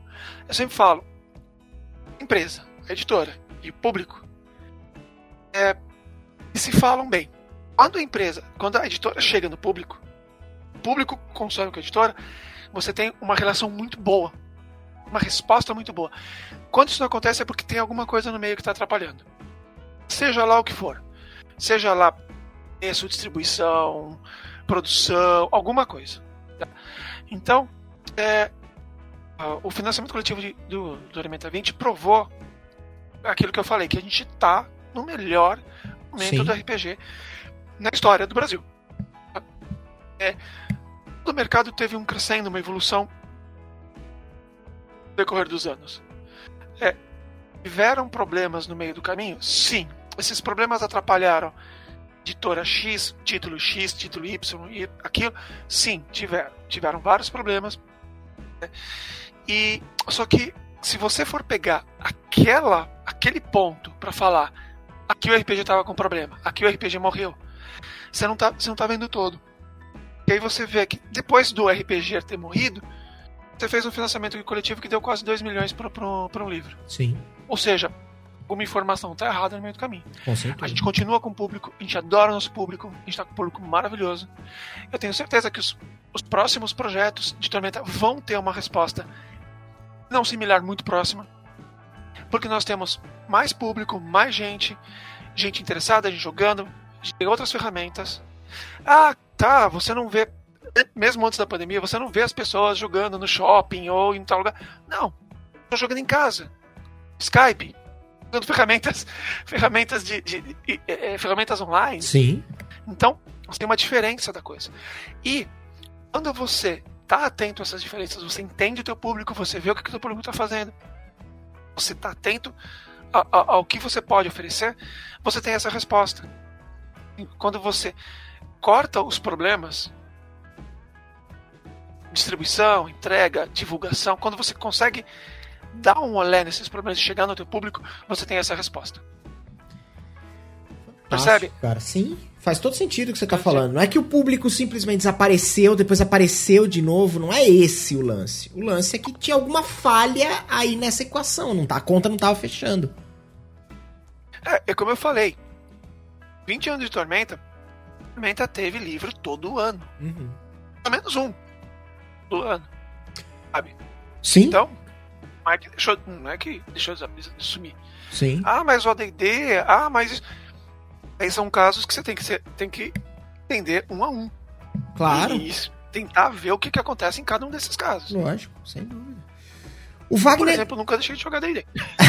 eu ia te perguntar, você é um cara que. Você joga DD até hoje?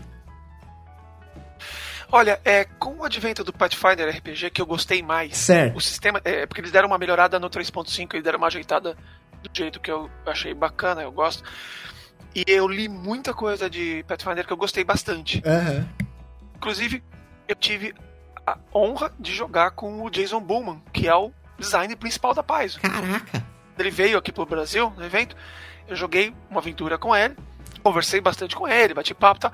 E aquela coisa do, cara, a gente tá primeiro que foi muito legal o cara tratar de igual para igual. Ah, vocês fizeram Tormenta, beleza. Eu faço outro lá também. A gente. Que da hora. E a gente conversando de coisas de, de, de desenvolver jogo, de aventura, de jogar. Então, é, Pathfinder é um jogo que fala muito comigo. Eu gosto bastante de jogo até hoje. Eu jogo a DD porque eu gosto. Tem aquela mania de pegar as aventuras antigas. Eu coleciono Ravenloft. Eu coleciono Foda. as aventuras de papel. Eu tenho um monte de aventura de papel de Ravenloft.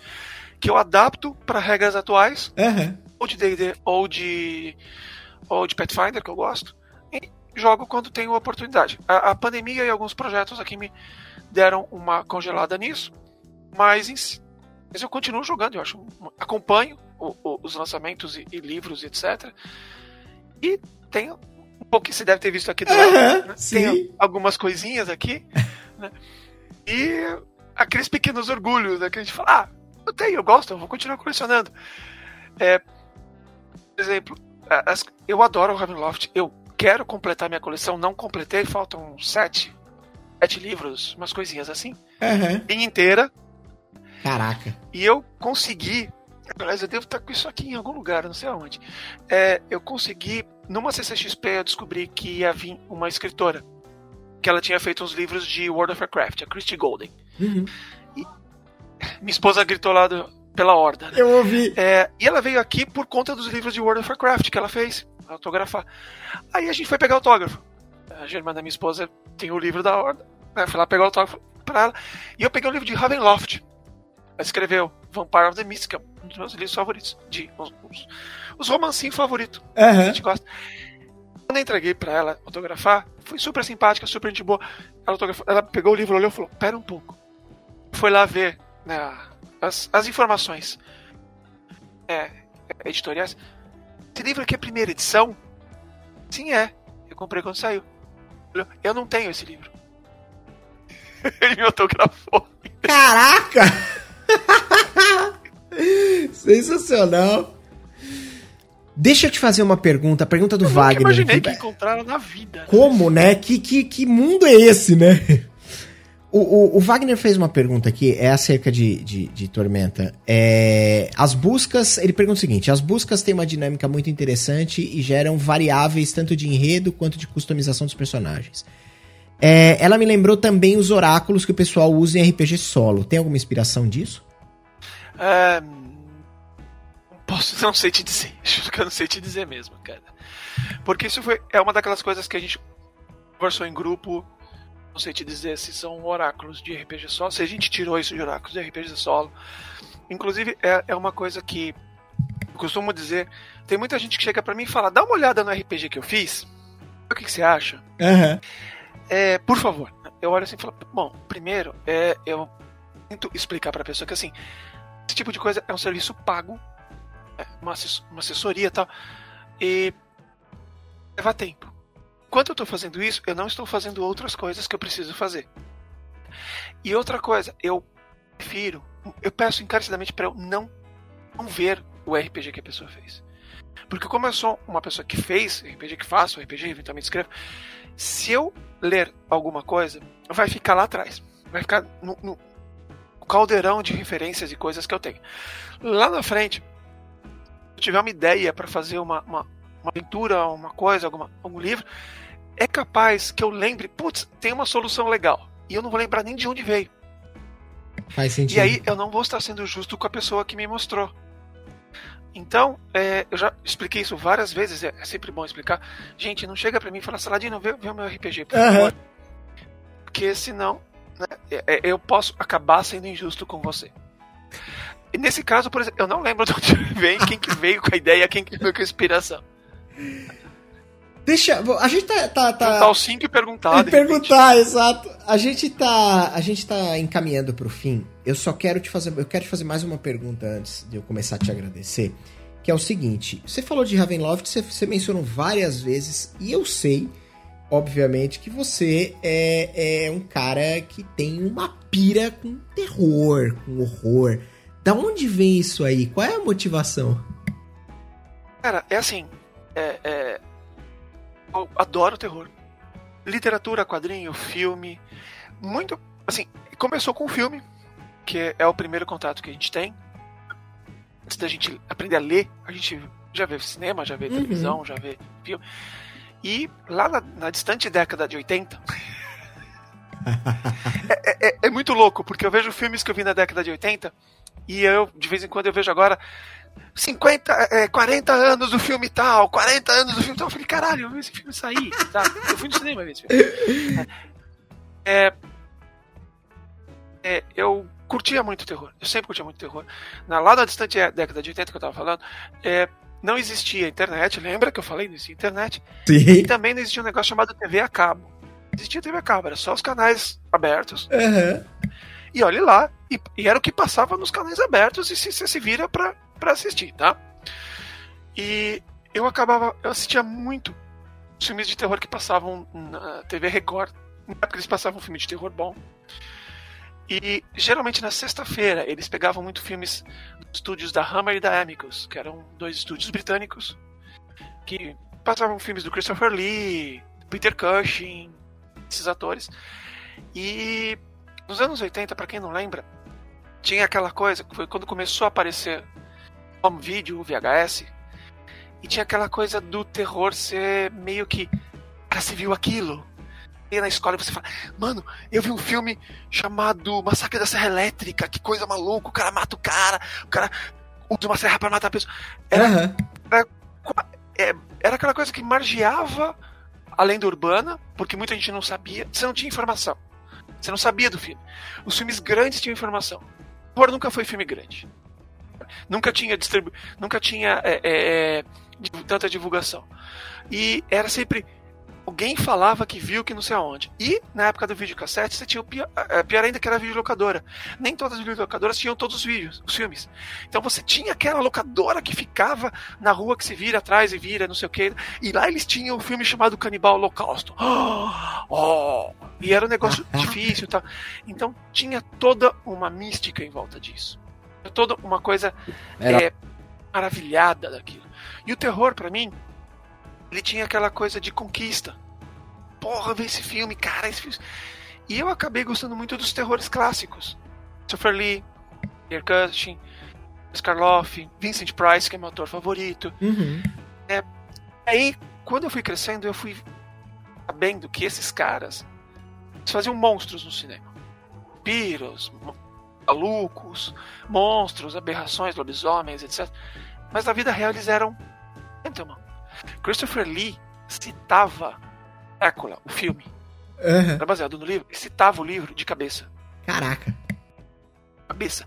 Quando ele fez o, quando ele fez o Senhor dos Anéis, ele levava a edição do Senhor dos Anéis dele, as filmagens. Ele Nossa. tirava, o feria, ia discutir. Diretor fala. Eles eram caras que tinham cultura.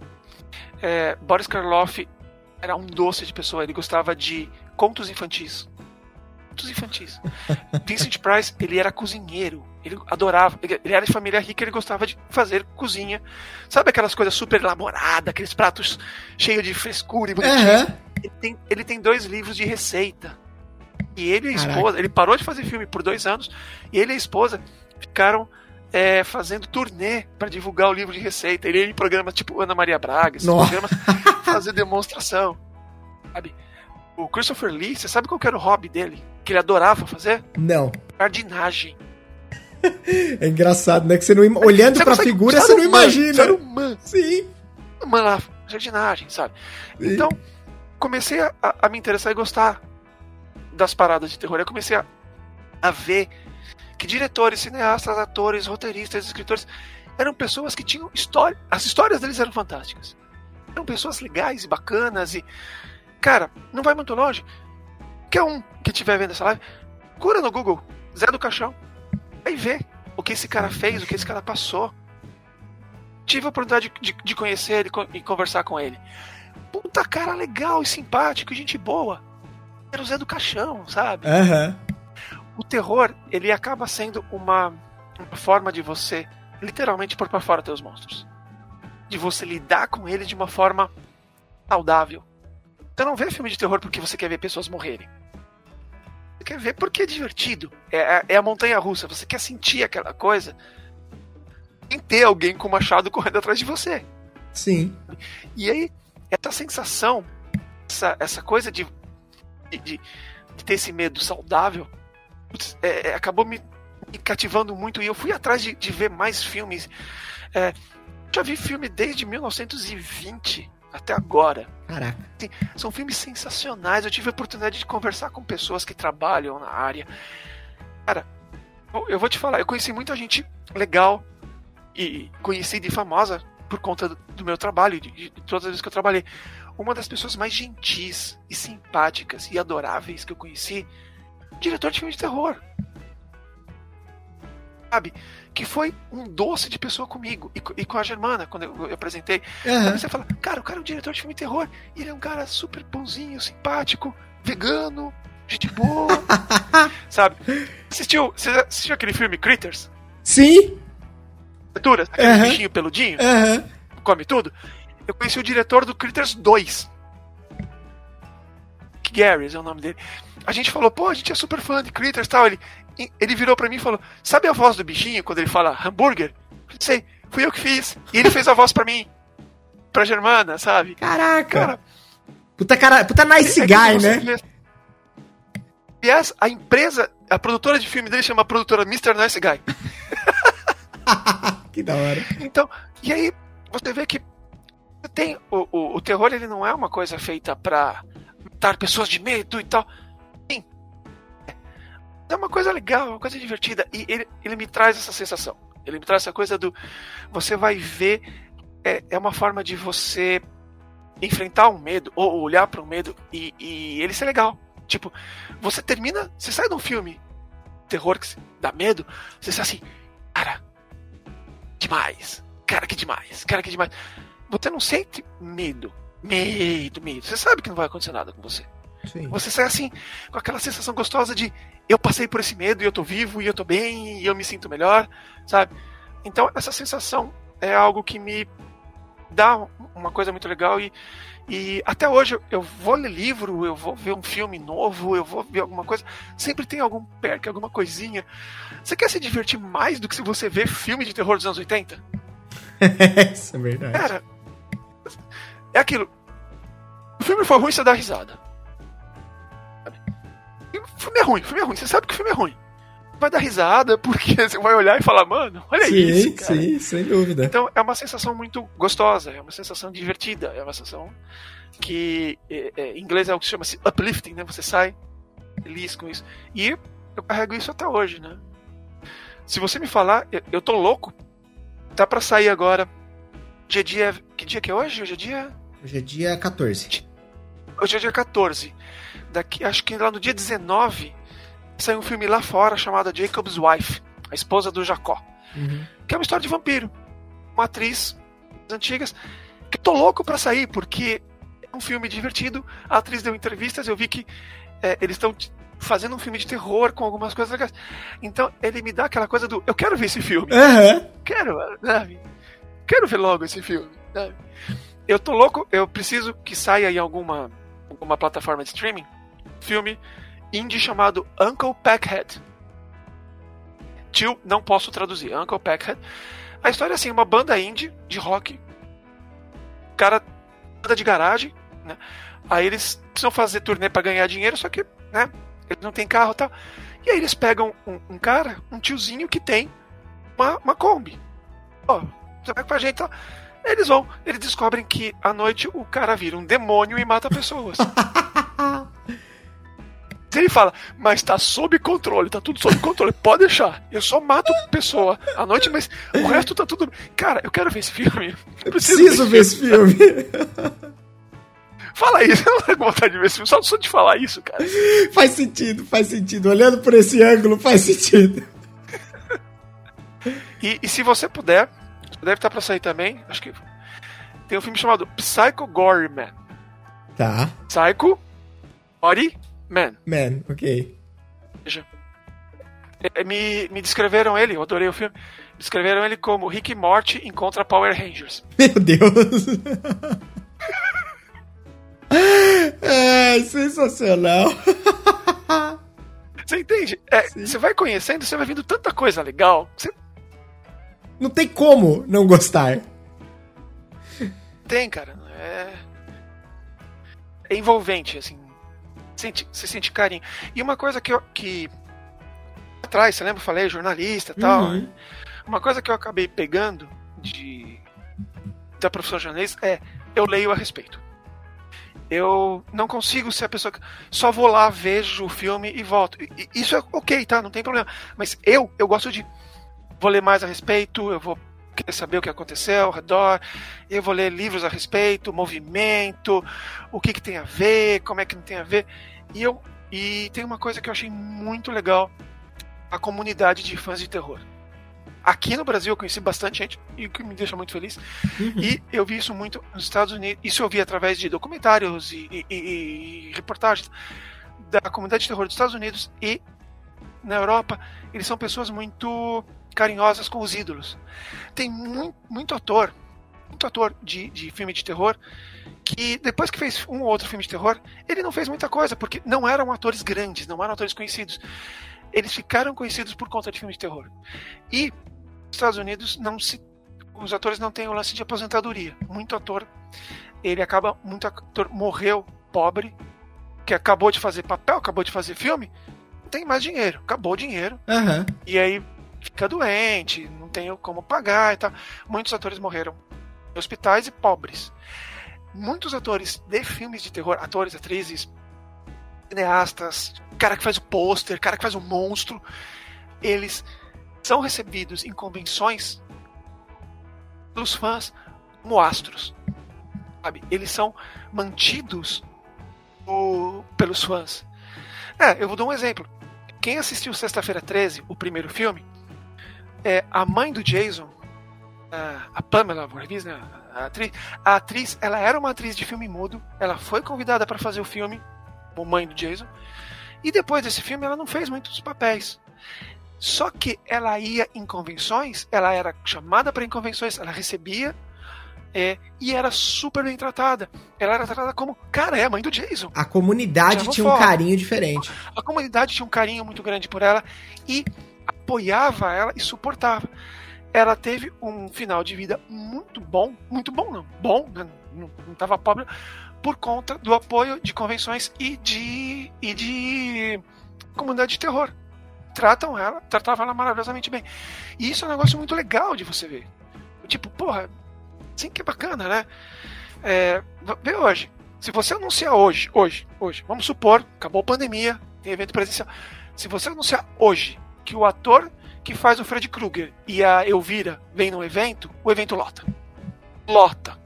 Faz Todo sentido. mundo vai querer tirar foto com os dois. Faz sentido. Parados ou junto. Porque é um carinho que você tem com esse cara. Sim. Os fãs de terror têm esse carinho que eu acho. Acho beleza. Assim, é, eu não vejo fã de terror como o cara que cresceu e virou psicopata, cara. Muito é verdade. Ô, Saladino, são um pras nove. Eu confesso que eu não vi a hora passar. Nem eu, pra dizer a verdade. e a gente precisa encerrar. Eu preciso. Porra, como assim? Não, mas fica tranquilo que a gente vai marcar mais um, não tem problema. Assim que possível a gente combina. Opa, tamo aí. Marcando a gente vem. Boa. E, e cara, eu queria muito, muito mesmo te agradecer pelo papo, te agradecer pelo teu tempo, te agradecer pela tua disponibilidade. Eu falei com você pelo Twitter, a gente obviamente não se conhecia. Você foi ultra simpático e carinhoso e eu te agradeço demais agradeço, por isso, cara. cara. Isso. Foi uma puta aula de visão, de perspectiva, de entender como as coisas funcionam do outro lado de algo que a gente gosta tanto. É, queria te parabenizar por toda a tua história, por todos os momentos difíceis que você seguramente passou e ainda assim se manteve fazendo o que você faz até hoje. Então, cara, obrigado por isso. Você é, é, é exemplo e, e e referência, e não porque é um cara alto, quer dizer, não sei nem quanto você tem de altura, mas. É, é, pelo seu trabalho e pelo profissionalismo que você leva as coisas e por ser esse cara tão bacana. Cara, de coração, obrigado mesmo por esse papo. Cara, eu que agradeço, agradeço bastante tudo que você falou. Ficar vermelho, eu tenho 1,80m, tá? Ficar vermelho de tudo que você falou. Obrigado, cara. É, é sempre muito, muito bom, muito prazeroso conversar com, com você e, e com todo mundo que está vendo aqui. É, agradeço o espaço e já te deixo, te deixo confirmado. A hora que você quiser, vamos podendo a gente conversa do que você quiser, do que, do que a gente quiser aí, que eu saiba, lógico. Lógico. né? E valeu. Obrigado mesmo. É isso.